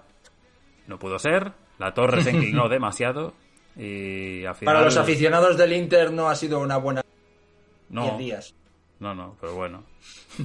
Bueno, después de 40 años, el Monza, el, el equipo que está de- dentro del circuito, precisamente, eh, si lo podéis buscar en Google es muy bonito, eh, pues, eh, pues con Berlusconi, con toda la mafia que lleva por delante en tres años, pues cogió el equipo en Serie C y al final lo ha subido. Un, equi- un equipazo, vamos a decirlo así, al final eh, le costó mucho porque el minuto 2 ya iba eh, 2-0 perdiendo con goles de Torregrosa y Hermanson pero luego eh, Pepín, el jugador eh, guine- eh, guineano-ecuatoriano, metió 2-1. Y luego apareció el, el danés eh, Chris Jair, que fue eh, de lo mejorcito. Ya fue el, parti- el partido de ida. Me extrañó que no fuera titular, pero es que revolucionó el partido. Salió, él metió el gol. eh, luego eh, el Pisa metió el 3-2. Decíamos que en la, en la ida quedaron 2-1. Se fue el equipo a la prórroga. Pero Marrone y otra vez el Chris Jair, el, el danés, que fue de lo mejorcito, eh, pues el equipo eh, de Berlusconi eh, subió para arriba. Sí, sí. Sí, ¿no? Se le Curioso, hizo, ¿no? Que se le hizo tarde la. Se hizo larga, yo creo que la prórroga al Pisa. Con todos los tentáculos que tiene Berlusconi, los jugadores, al final, muy buena campona Dani Mota y está haciendo ju- jugando muy bien. También eh, Pepín también jugando muy bien. Marrone en defensa Caldirola, incluso salió eh, Paleta. Eh, si ¿os acordáis? Aquel jugador del Hombre. Liverpool que fichó Benítez en su día eh, para Liverpool, jugó ahí con 36 años, unos minutitos de, de- para agu- aguantar la, esto. Y estaba en la grada, eh, Javier, estaba eh, Cellini y Bonucci eh, viendo el partido. Porque, porque Bonucci, eh, hay que decir que jugó en el Pisa, Sí, sí, sí, también sí. estaba, Cierto. y eh, Chiellini e- e- es de Livorno. Entonces, un poco, pues, estaban un poco ahí. Veremos eh, su futuro donde ocurre. No, no descarto nada. Que a lo mejor se vaya se fuera al Pisa. Pero bueno, el Monza ya ha llegado. Berlusconi, eh, Euforia, dijo que en tres años quiere ganar el Scudetto y ir a Champions. Ya, ya, bueno, y, el Racing quería Champions, y el Valencia, bueno, es que... Bueno, eh, el Racing le ganó al Manchester City. Eso no se lo quita nadie. Y al Tottenham, ¿no? No, el Tottenham fue el Getafe, creo. Bueno, no sé, no, no me No acuerdo. recuerdo. Al City, al City seguro. Europa Leagues. Sí, sí. Sí. Bueno, es- lo que pasa con esto es que al final vamos a... Tú imagínate, jornada 38. El Milan puede ser campeón en la última jornada. Se enfrenta al Monza. ¿Qué haces? O anteriormente Salernitana. La... Es que ese tipo de cosas no a mí no, no, no me gustan. Decía- Y bueno, me da, me da pena por el equipo de familiares del este, como por ejemplo Nach, el, el húngaro, Adam Nach, que lo recordamos de la Eurocopa del 2016, jugador pequeñito, el húngaro. También Puskas, el delantero rumano, también anda por ahí. O sea que me hubiera apetecido ¿no? que subiera el, el Pisa por, por esto y bueno, pues, pues una pena ¿no? en este caso y a ver qué tal le va el conflicto con el Milan. Veremos, porque ahora la Salernitana tuvo que marcharse Lotito y dejar la, la venta al club para no, no entrar en conflicto con la Lazio, pero que ponía en, en el Monza cuando el equipo vuelve a, a la primera división. Decía Santi que, que Berlusconi eh, aseguró de no as- de ascender. Tenía complicado volver a invertir tanto en el equipo el próximo año. En el Claro. caso de no ascender, claro. Y que al Tottenham Claro, le si gana hasta tenían- Mura, mañana hablamos, Santi. Oh, ya metió pasta, ya dijo que quería subir el año pasado y al final, si, si no subes, al final eh, la economía te va bajando. Es lo que decimos, lo mismo que dice Santi, ahí el Luigi, el Bari eh, de es el presidente. Cubierto que si subiera tendría que venderlo o hacer alguna artimaña para que su nombre no saliera en los papeles. Eh, son cosas que no nos gustan. O por ejemplo el Palermo, eh, Citigroup, parece que ya están negociaciones claras. Si sube, prácticamente se les hará eh, con el pase de- del Palermo. No, no, creo que cambien el nombre como el Girona, pero tendrán un acuerdo férreo y al final te estás teniendo en cada liga pues un equipo eh, del City. Así es. Los conglomerados que decíamos. En Italia y un poco España, pues un poco, pues eh, siempre, pues eh, estas cosas siempre pasan más. Hmm. En Serie C tenemos la final ya, eh, Padova, el equipo norteño contra presidente al Palermo, que se cargó al Virtus, Virtus, Virtus en tela, eh, con tre- 33.000 espectadores en el estadio precioso que está la montaña detrás y, y veremos cómo queda. El- entre el 6 y el 12 se decidirán eh, el último ascenso a Serie B. No, el Palermo eliminó a, al, Fer, al Feralpisalo, ¿no? Sí, sí. Sí, eso fue la- Sí, la ronda sí, anterior. eso es. Correcto. Pero bueno, sí, 0-3, global, 0-1. global ahí, así que bueno. Sí. Esto se disputa, pues eso, el 5 y el 5 y 12. Por Francia. Madre mía, No, Francia. no, no, a ver, eh, yo tuve el, o sea, hora mala, todo junto, eh, muchos playoffs, diferentes países, el- la definición de, también en España, del ascenso, o sea, todo muy a la vez y cuando encima este partido pues se va a la prórroga y tanta penaltis, más aún. Recordemos que habían quedado en Auxerre empate a uno entre Auxerre y San Etienne. El partido eh, también quedó con empate a uno, el partido ayer eh, de vuelta en el eh, Geoffrey Guichard y eh, acaba en, prórroga, en bueno prórroga y en tanda de penaltis eh, Budebuz falla el primero a partir de ahí todos entran todos van para adentro con lo cual el Auxerre asciende después de 10 años a primera división otro un histórico un campeón del año eh, 96 de la Liga 1 desciende un equipo como Saint Etienne con 10 ligas con todo el peso histórico que tiene El máximo de liga. Sí, sí, sí, sí. eh, el máximo sano, ya lo diremos así. Eh, pero es verdad que desciende un, un gigante, masa social también. Para quien no lo haya visto y que no tampoco creo que mucha gente quiera verlo, pues acaba el partido, los del Auxerre obviamente se lo celebran con el portero en el área, etcétera, pero esta, a veces eh, aparece una estampida de gente, no contra ellos, alguno me imagino que sí, algún descerebrado también habría, a decirles algo o a tal, pero más bien contra sus propios jugadores y contra el cuerpo técnico, pero no yendo a pegar puñetazos sin más, no, o sea, lanzando bengalas, o sea, hay un- no sé cuántas bengalas vuelan hacia la zona de vestuarios, hacia los banquillos, etcétera, bueno, tiene que aparecer todo el mundo y esconderse, lógicamente. Por suerte la mayoría de la gente entra rápido al túnel, pero eh, sí que es verdad que al final me parece que eran 20 heridos, eh, tres eh, policías y el resto eran heridos de, los altercados, inocentes o no, eso ya no lo, no lo puedo saber, porque habría gente que igualmente igual le daría una bengala y no habría hecho nada y sería alguien que está por allá. Pero bueno, al final pues espectáculo como ya venimos diciendo en Francia desde hace meses. Pues muy peligroso lo que está pasando. No sé el año que viene las sanciones o qué nivel habrá, porque por mucho que San Etienne diga, no, no, es que la grada principal no va a haber nadie. Es que van a estar en el resto de las zonas del campo. Es que da lo mismo, es que ya se vio ayer.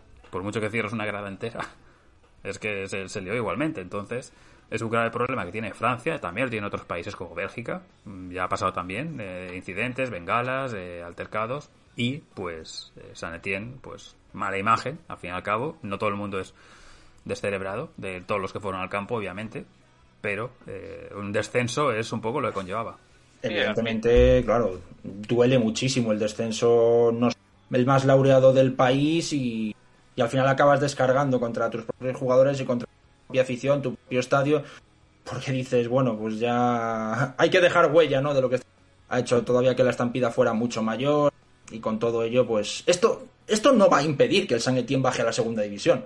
Lo mismo que el otro día, eh, lo que sucedió con el Girondin de Burdeos, eh, eh, intimidando y apareciendo del, del equipo antes del partido, todo eso lo que puede transmitir son nervios y que un, al final pues eh, tenga muchas más muchos más enemigos ¿no? No, contra sucede todo esto y pues ya es, es, que es lo que digo el Girondin de Burdeos y el San Etienne, llamados a que, al descenso iban a descender o se lo estaban jugando y por mucho que la montes estos dos equipos van a pasar un año en el infierno sí, sí. Luego veremos cómo se comportan en un país en el cual, como comentáis, pues está siendo actual y lo hemos visto ya este mismo sábado pasado.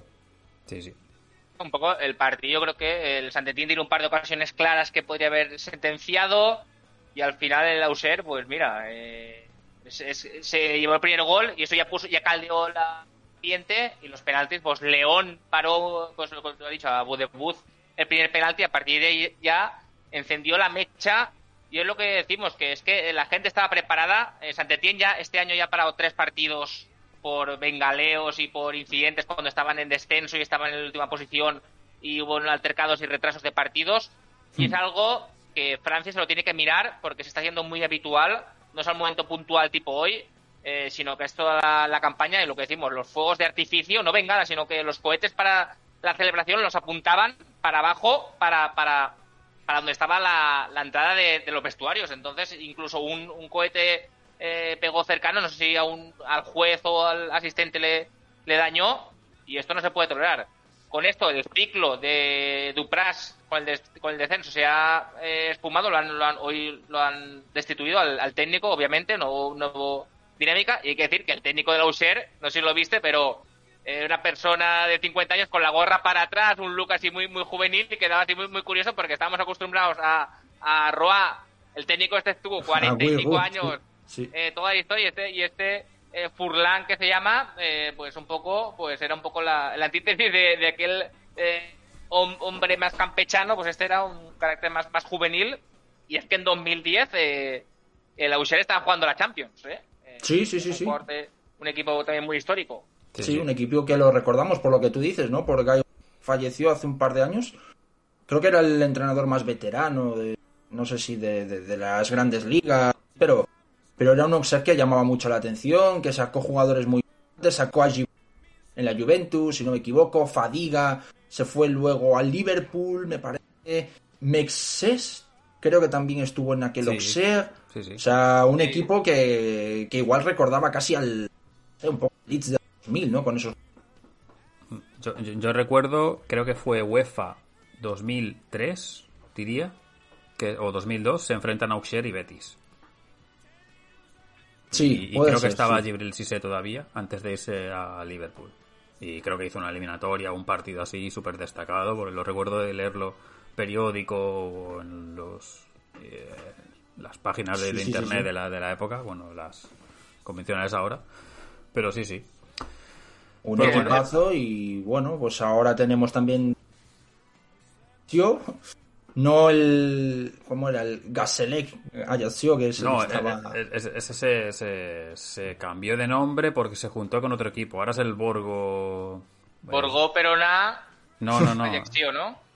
No, no. este- No, uno es el Burg eh, en eso es otra historia. Eh, es Borgo. Borgo allá. Bueno, no, no recuerdo. Sé que se juntaron el Borgo con el Castle de Carasio y cambiaron el nombre. Está por Nacional, diría. eh, Este. Sí, estos creo que bajaron a la tercera, yo, si no me equivoco, pero ahora, bueno, yo, Sí, sí. el histórico sube a primera, como el Toulouse, que también creo que está muy bien, que, el, que suban el Toulouse y el Auxerre en la misma temporada, pero a costa de Sí. dos cocos como, como el San Etienne y como el Legion. No, y Ah, hay otros nombres que dices, estos podrían bajar, pero que bajen el San Etienne y el Burdeos es, No, es duro en el mismo año. y que la Liga se va a reducir dos equipos y hay que decir que, claro, subirán dos, bajarán cuatro y el ascenso va a ser más, más, com- más complejo todavía si cabe. Entonces, más, más difícil para los dos cocos que a poco que se despisten, eh, pues van a sufrir mucho. Pa- ¿Para cuándo se hacía la reducción? Creo que es eh, para el curso que viene, no dentro de dos. Entonces será el ascenso del curso que viene. Bueno, También A tuvimos, Javier, eh, sube al Nacional, al Nacional 1, es el París 13 Atlético, este, eh, y hará un derby con el Red Star en Nacional, en tercera división.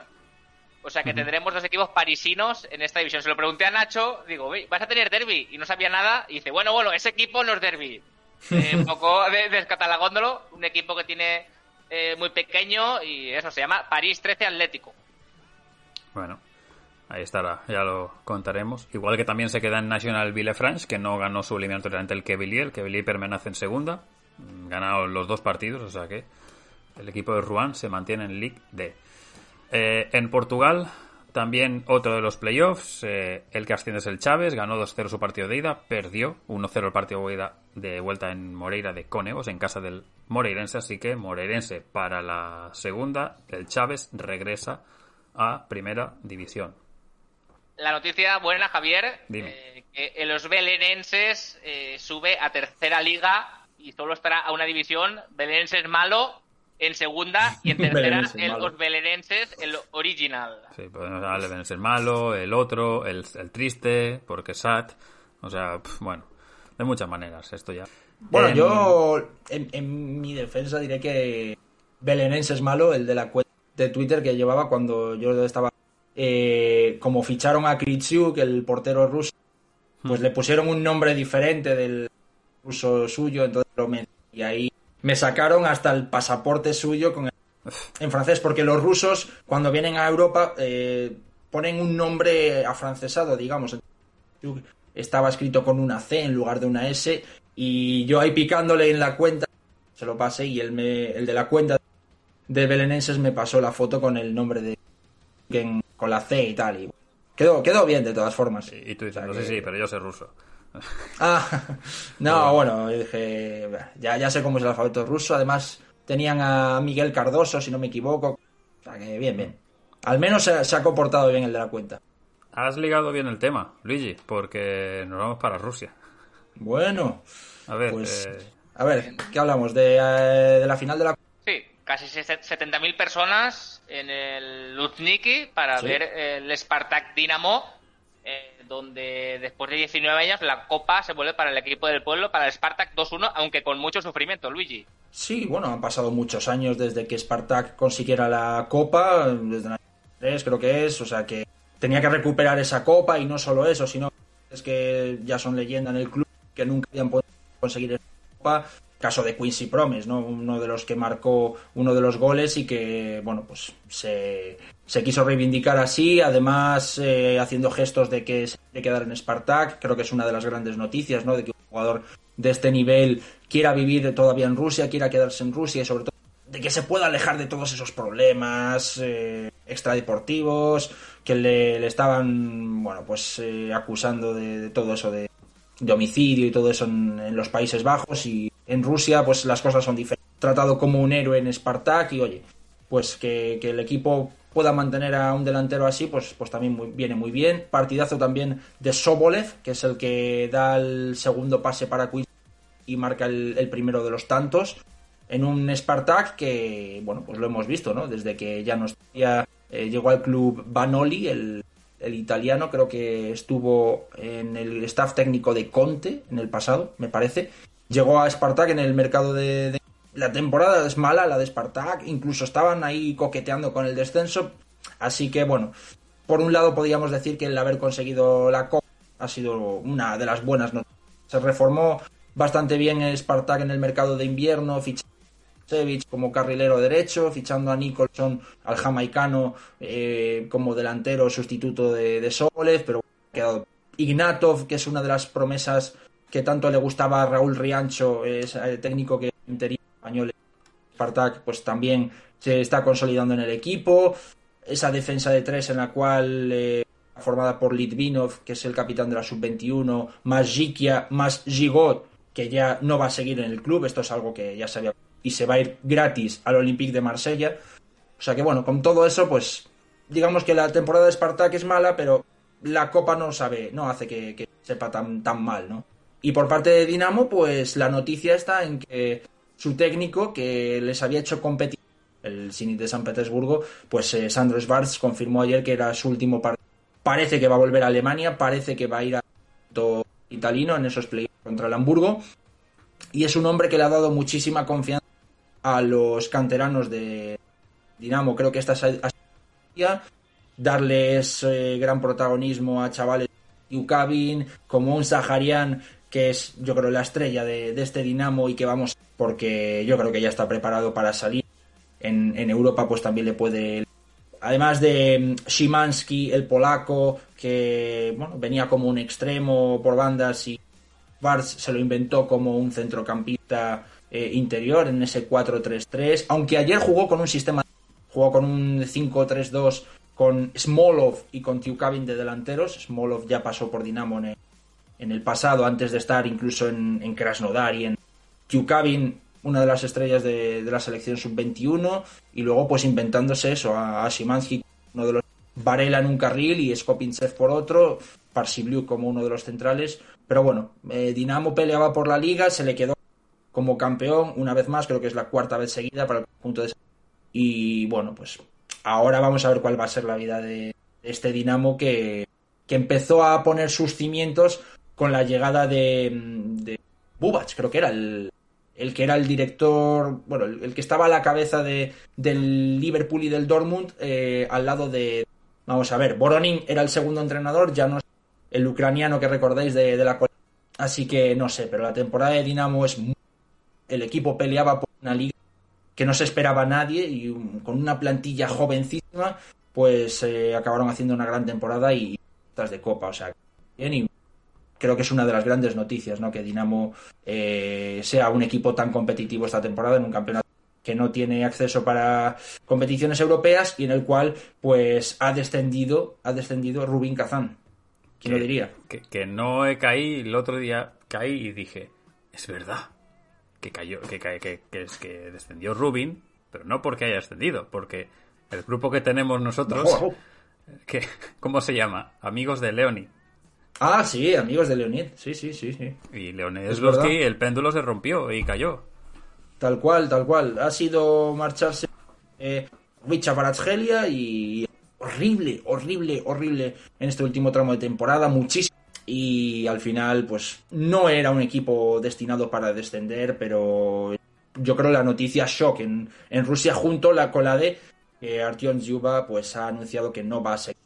Es decir, eh, por la fase del ascenso, que es la que, bueno, eh, Lorenburg sube, eh, porque le, le ganó a Lufa, que tiene eh, a Galarov, que es el pichichi de la competición, el, el jovencísimo ruso que con la aparición yo esperaba a ver qué podía hacer eh, con la selección, pero bueno, no lo podremos ver. Pues el partido de ida 2-2 y en el de vuelta iban 1-1 y en el 94 Malik eh, dio y el equipo de segunda, eh, pues que el curso que viene estará en primera.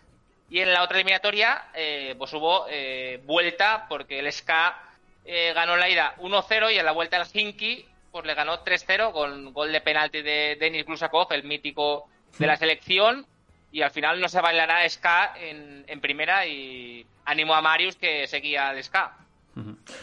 Hay que tener en cuenta también el factor de las horas, hay que tener el factor de la distancia, de Jabarovsk hacia Moscú. Jabarovsk es el lejano este no es Vladivostok, pero casi cerca, con lo cual eso también afecta.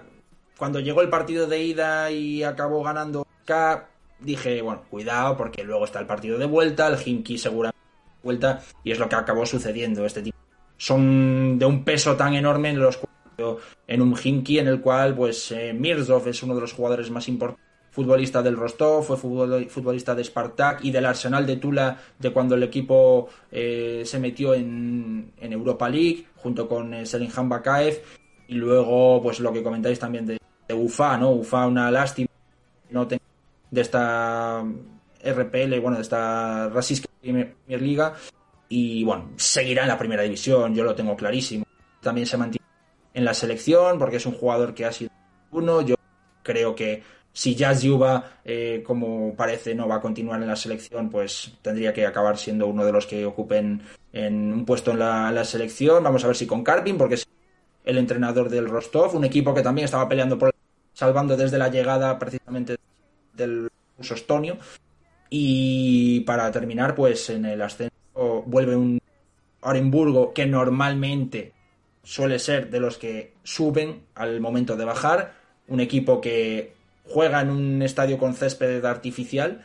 Y luego otra de las grandísimas noticias que es el retorno a la primera división del Torpedo, el Torpedo que bueno, el equipo de Streltsov, así es como se llama el estadio, un nuevo estadio que creo que ya han abierto y ya han eh, pues, eh, reformulado y demás y, oye, pues el ascenso de un histórico como el Torpedo es algo que también gusta y mucho en, en una primera todos los vaivenes que ha tenido. En los Países Bajos mm, pasó algo relativamente parecido a lo francés. Primero hay que decir que En la clasificación, digamos, para la conference, la Z venció su eliminatoria ante el Vitesse, le remontó después del 2 a 1, ganó 6 a 1 el partido de vuelta, muy superior aquí el conjunto de Almark. Y en la lucha por salvación, bueno, en este caso, en ese playoff, playout, una mezcla que tienen ahí entre segunda primera, ya lo sabéis, eh, se jugaba el partido de vuelta entre el Excelsior y el Ado de La Haya, habían quedado en Rotterdam 1-1, el partido se jugaba en la vuelta en La Haya. Y el partido es curioso porque eh, empieza fallando un penalti Excelsior y luego se pone 3-0 el conjunto de La Haya. Con 2-0 en la primera mitad, el tercero es la segunda. Y yo iba siguiendo el partido y de repente pues dije, ostras, 3-0, esto ya está. De repente, cuando vuelvo a consultarlo, el partido está con. eh, está 3-2 con Ado con un jugador menos. Y pensé, pues esto parece que se anima. Como marque, pues de repente marcó en el descuento el jugador que había fallado el penalti, Dalinga, había marcado en el descuento el empate a 3. Esto se va a la prórroga. En la prórroga se pone 4-3 el Ado. Marca en la. Bueno, sí, en la segunda parte de la prórroga marca el, el Excelsior el empate. Y esto se va a la tanda de penaltis. En la tanda de penaltis, cada equipo falla uno, pero es una tanda larga que se va hasta el noveno lanzamiento. Y en el noveno lanzamiento falla eh, Ado, así que, bueno, mejor dicho, para el portero de, Excelsior. Y esto se acaba y se clasifica Excelsior. ¿Qué pasa?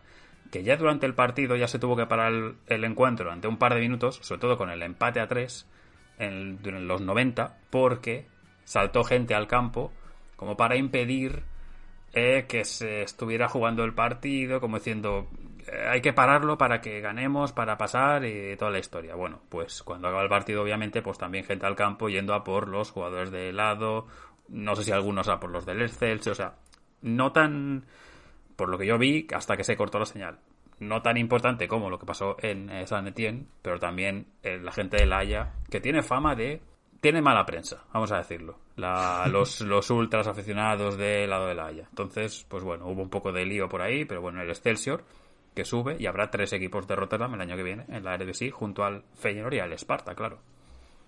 Pues bueno, esto por los Países Bajos, y no sé si tienes más cosas, chaval, yo creo que sí, porque tienes varios campeones por ahí por Europa. Tenemos campeones eh, en Montenegro, el Budućnost Pod- Podgorica eh, ganó al Lesic y ganó la, cuarta copa de su historia. Aquí estará contento eh, Molero. Eh, también tenemos en San Marino, que no lo comentaste la semana pasada, la Fiorita. La Fiorita se venció al 3PN 2-0 y ganó el sexto título de campeón. En Andorra eh, tuvimos la, la remontada del Athletic Scaldes que ganó 4-1 al Extremeña y la primera copa que consigue el Athletic Scaldes eh, de su historia.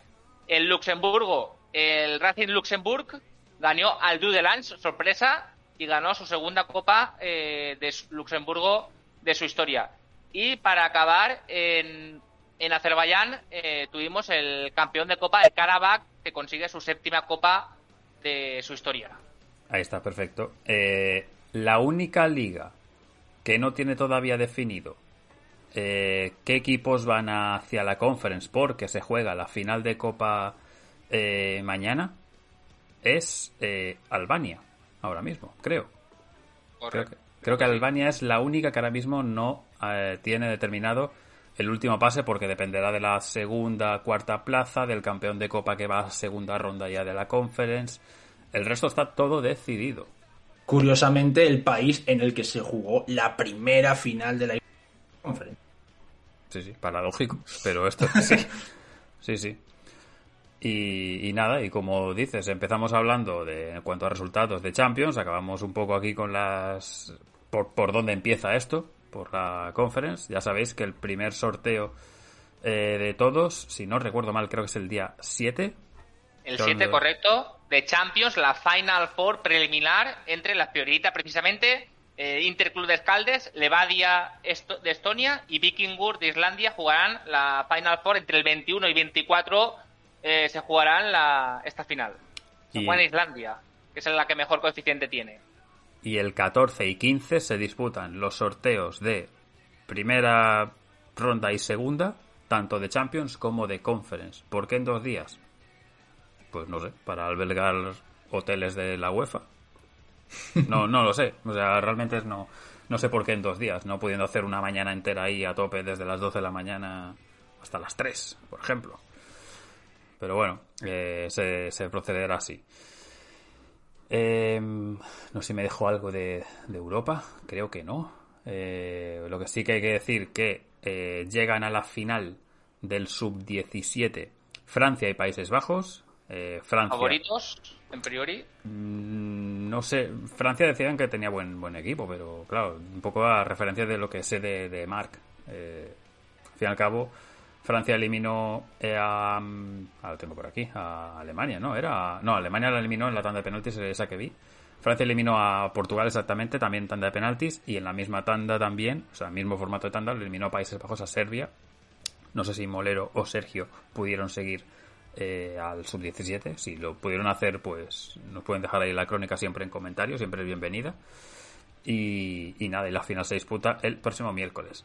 Porque hay que decir eh, que, bueno, eh, primero voy a, a terminar con México, que también tenemos aquí campeón, que es Atlas, el equipo de Guadalajara, campeón después de ese playoff ante Pachuca. Habían quedado eh, 2-0 el partido de ida, quedaron 2-1 en la vuelta, así que el global 3-2 per- eh, favorece al conjunto de, de Guadalajara. eh, que bueno, que vienen en racha últimamente el equipo de, de- de Atlas.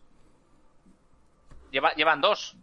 Así es. Había controversia con el arbitraje y al Parece final... ser. Sí, sí. Si Carlos Alberto nos quiere dejar el comentario, por lo que hemos sabido, porque no seguimos el partido, mm, ha habido bastante arbitraje un poco polémico a favor de Atlas. Pero bueno, También El Salvador eh, ganó en penaltis eh, Alianza Nueva, Nueva Liga. Ganó los penaltis 5-4 en un juego bastante pobre por lo que dicen las crónicas. y, Y en Australia tuvimos la final y el Western United eh, gana la primera vez, le ganó al Melbourne City 2-0 y un poco fue la sorpresa porque se fundó en 2018 y nuevo campeón ahí para Tony Corneto y los australianos que irán a, la Champions Asiática. me parece que nadie acertó el pronóstico. Bueno, sí, mira, fútbol yugoslavo, Sergio acertó este pronóstico. El resto lo fallamos todos. Todos bancamos a, a Melbourne City, que partía como favorito, haber ganado la, la fase regular, por así decir. Así que sí, sí. Sorpresa del Western United. Hoy se disputa la final de la Champions africana entre Al Ahly y el eh, Wydad de Casablanca. Pues que mira decir- que he visto yo noticias y esa noticia no la han dado. Pues mira, ¿y sabes dónde lo... ¿Sabes qué, qué cuenta ponía eso en sus agendas diarias? Una de fondo azul con letras amarillas, creo que lo, lo ha puesto. Ahí Tarde, está. pero lo ha puesto. Sí, porque estamos viendo problemas también con, con asuntos de redes y... Pero sí, sí. Sí, nos intentaron hackear y ha habido un medio virus ahí en la cuenta y hemos tenido un poco problemas, pero en principio parece que se ha subsanado la, la cuenta. Eh, quieren boicotear esta cuenta. Esto, Qué malas personas. esto no puede ser. eh, bueno, en fin. La cámara, el... todo mal.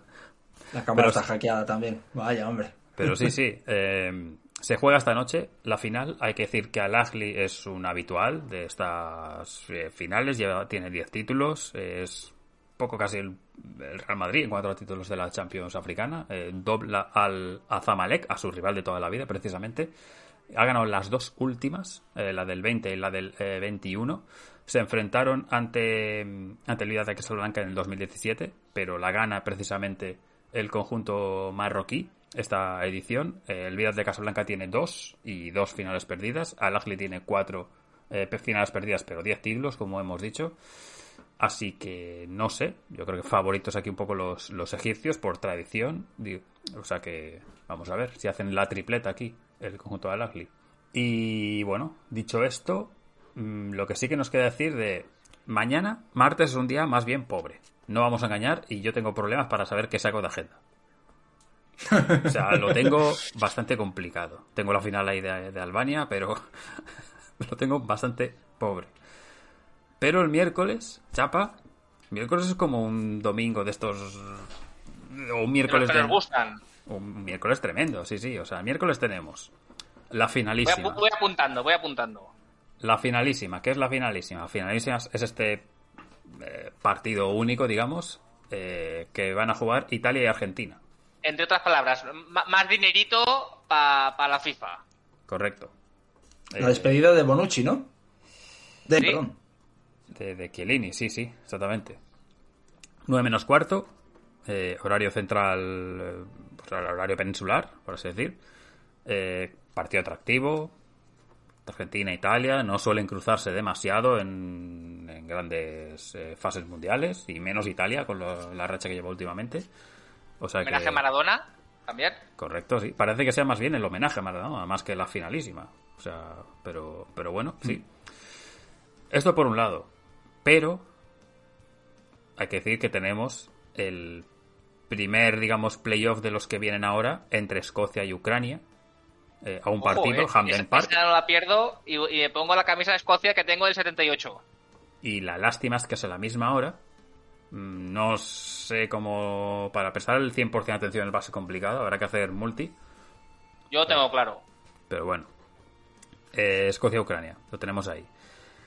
Antes tenemos mm, dos partidos para abrir boca. Uno de ellos es el inicio de la Nations League, que es el Polonia-Gales. Este es el primer partido. ¿Por qué se juega antes el miércoles? Porque Gales tendrá que jugar este partido importante ante la selección que venza del Escocia-Ucrania, con lo cual pidieron avanzar el partido ante Polonia. Solo se juega únicamente ese partido a las 6 de la tarde en este día.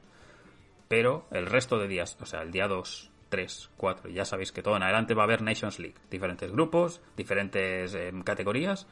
Hay un Bélgica-Países Bajos, creo que es para el jueves, que ya tiene buena pinta. Pero bueno, un poco un contexto.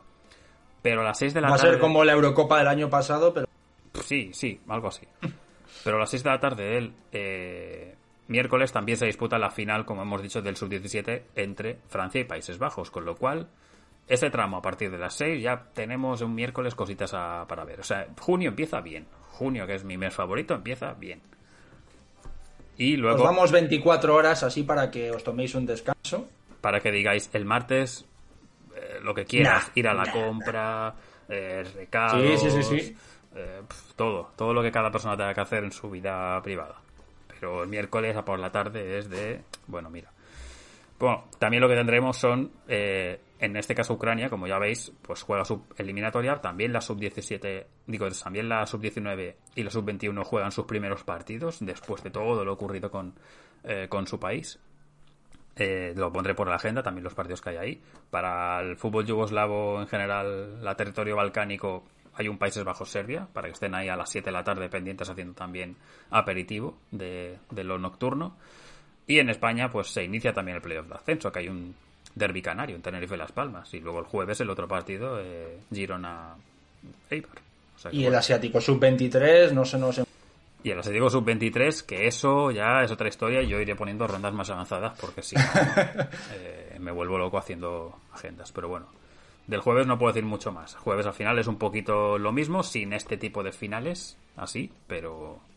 Pero que bueno, que ya tenemos elecciones aquí, es que... Ah, no, lo que decíamos al principio del podcast, no, es que ya se ha acabado todo. No, no, todavía no. Nah, ganas de ver partidos de selecciones otra vez, de, ver esos, yo que sé, pues por ejemplo, Estonia-San Marino a las 6, que digas, uno de ellos va a... Pues a ver quién. O si a San Marino, pues si, si ya ha podido crecer, ¿no? En, estas, en estos últimos meses y, bueno, pues recibir derrotas de una forma más, hon- más honrosas, ¿no? En este no, sé, va a estar bien, va a estar bien. Son 15 días de selecciones, ya terminada la temporada de nivel de clubes, pero nuevos aires y también nuevas ganas pues, con sus selecciones, que esto, esto no se compra. Todos los jugadores acceden a los países, no hay más. Sí, sí. O sea que tenéis sub-19, sub-21, mm, Nations League, que por cierto en la sub-21 hay un Irlanda del Norte España el viernes a las 2 de la tarde. ¿Por qué tan pronto? La verdad que no lo sé, pero, pero bueno. No sé, mm, si tenéis algún partido así más fetiche o alguna cosa más que añadir. Tengo aquí tres, tres apuntitos. Uno, eh, San Lorenzo eh, ha pedido la quiebra, o sea que aquí animo a Imanol porque parece que tiene una deuda importante y veremos cómo queda el asunto, pero huele mal. Lo segundo, el Libornito, eh, para todos dos, en el partido de ida, nos queda la vuelta para subir a la D, el Livorno original, o sea que eh, sufrieron bastante. Eh, la cuarta noticia, eh, el Atalanta ha anunciado ahora Breaking News que Donny D'Amico, que hemos- lo hemos anunciado que el Verona lo ha dejado después de cuatro años, se va al Atalanta. O sea que veremos Gasperini eh, si confían en él o no confían. Y para acabar, eh, que hemos empezado por segunda división, pues el Almería tendrá que pagar a Partizan 3 millones por Sadik, por el ascenso. O sea que Omar Sadik, que suena para algún grande, yo creo que la- el Almería va a hacer caja seguro, pues 3 millones que se van para el conjunto serbio. Con todo el gusto del mundo, me imagino que la Hombre. Almería Sadik ya lo hemos visto del ascenso y ahora pues a ver a ver si se queda en el Almería o a ver si el Almería con una buena y suculenta oferta porque he leído incluso que, que sonaba para el Fútbol Club Barcelona en tiempos remotos, o sea que No te pones tú la camisa de fútbol y a lo mejor también suenas para el Barcelona, conforme está. Un saludo, por si acaso. Sadik dice Santi precisamente ex Roma. Sí, sí. Sí, Eh, ya, ya- ya se ha, ya se ha quejado Santi. en multitud de equipos. Sadik eh, acabará la carrera como siga así y será como un tipo Abreu. y ex Gla- Glasgow Rangers que no lo sabía, estuve mirando ese último periodo con Steven Gerrard más o menos temporada a temporada y, y vi que, que tuvo a, a Omar Sadik. Pues, pues creo que ya está. Oye, casi dos horitas al final, entre charla, Champions, playoffs, eh, noticias, quejas contra la mafia. eh, o sea que Ay, ay, ay, ay, ay. aquí ha habido un poquito de todo. Pero bueno, charla distendida. Podemos anunciarlo ya, ¿no, Chava? Porque esto ahora me va a tocar aquí un poco de edición por tema de sonido y tardará un poquito en subirse, pero podemos decir que, que mañana estamos aquí. Sí, ¿Quién lo diría? ¿Un martes? Sí. ¿Y eso por qué? Uy, Pero no estábamos diciendo que el martes la gente tenía que descansar. la gente. La gente. La gente. pero aquí trabajamos para el Vosotros pueblo no sois gente. y vamos a hacer un especial de cada liga eh, hablando únicamente de todos los equipos. Son equipos de el vigésimo cuarto de Italia, pues eh, se hablará, se hablará cinco minutitos de gloria, mejores jugadores, peores. Pero bueno, lo, lo iréis viendo. Exactamente. Mañana grabamos el primero, que será sobre el fútbol italiano. Y durante el resto de semana y de días irán saliendo otros que tenemos nuestro tiempo también de descanso, pero saldrán el de Inglaterra, el de Alemania, cuando se pueda, pero tendréis más podcast, porque ahora que también vamos igual más falto de podcast, de programas o de tal, esto no, esto no para. Trabajáis más que los presidentes de las federaciones de cada una de las naciones. Eh, seguramente. No viajamos tanto, lamentablemente, pero sí, sí. Dicho esto, eh, Luigi, ha sido un placer haberte tenido por aquí. Una lástima el tema del sonido, pero no se ha podido eh, mejorar de, de ninguna manera para hoy. Pero bueno, no pasa nada, porque ahora esto se meten ahí un par de apañitos en, en la edición. Así que nada, como siempre, un placer que vengas por aquí cuando sea posible.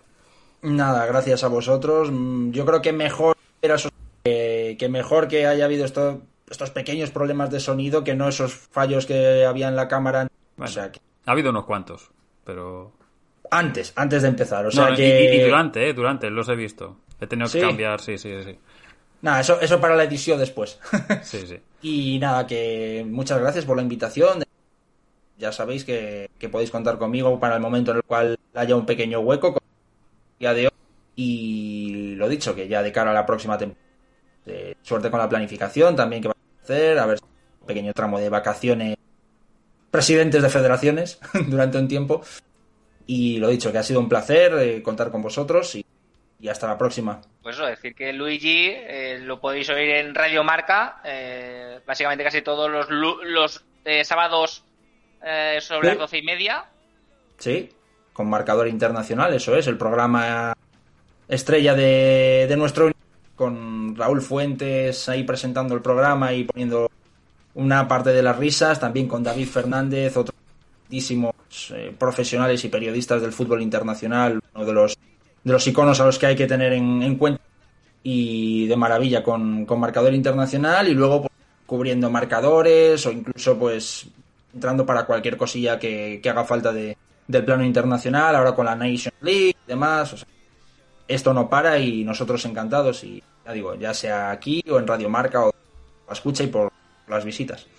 Si lo queréis seguir, pues arroba luigimf barra baja 89 y si tenéis alguna duda, eh, quejas o alabanzas, ahí lo tenéis. Quejas, quejas, ¿no? sí, porque ya la de la cuenta de esa de momento está ahí de parón y creo que está tan parada como, como Rusia ahora. Pero, pero acertaste, ¿eh? Acertaste el momento del parón. Sí, sí, sí. Sí, Estuvo ¿verdad? ahí Sí, sí. Imagínate que hubieras dicho, voy a empezarla. Me avisaron, me avisaron. No, no, es que en ese momento justo paré, no sé.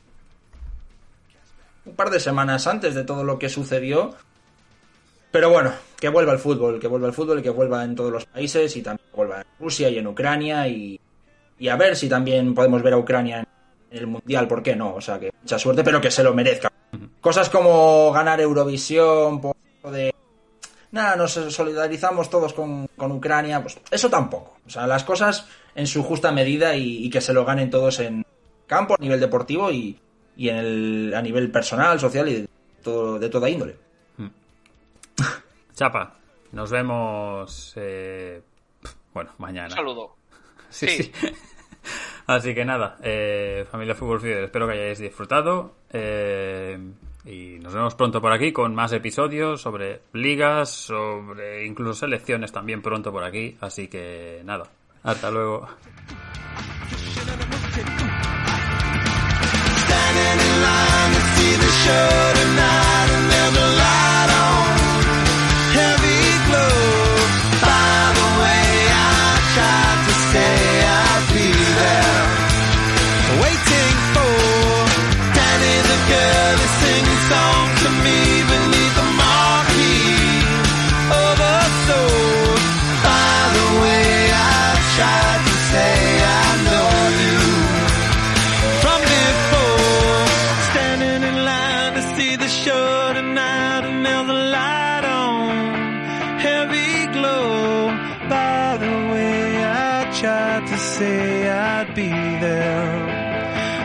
Sing.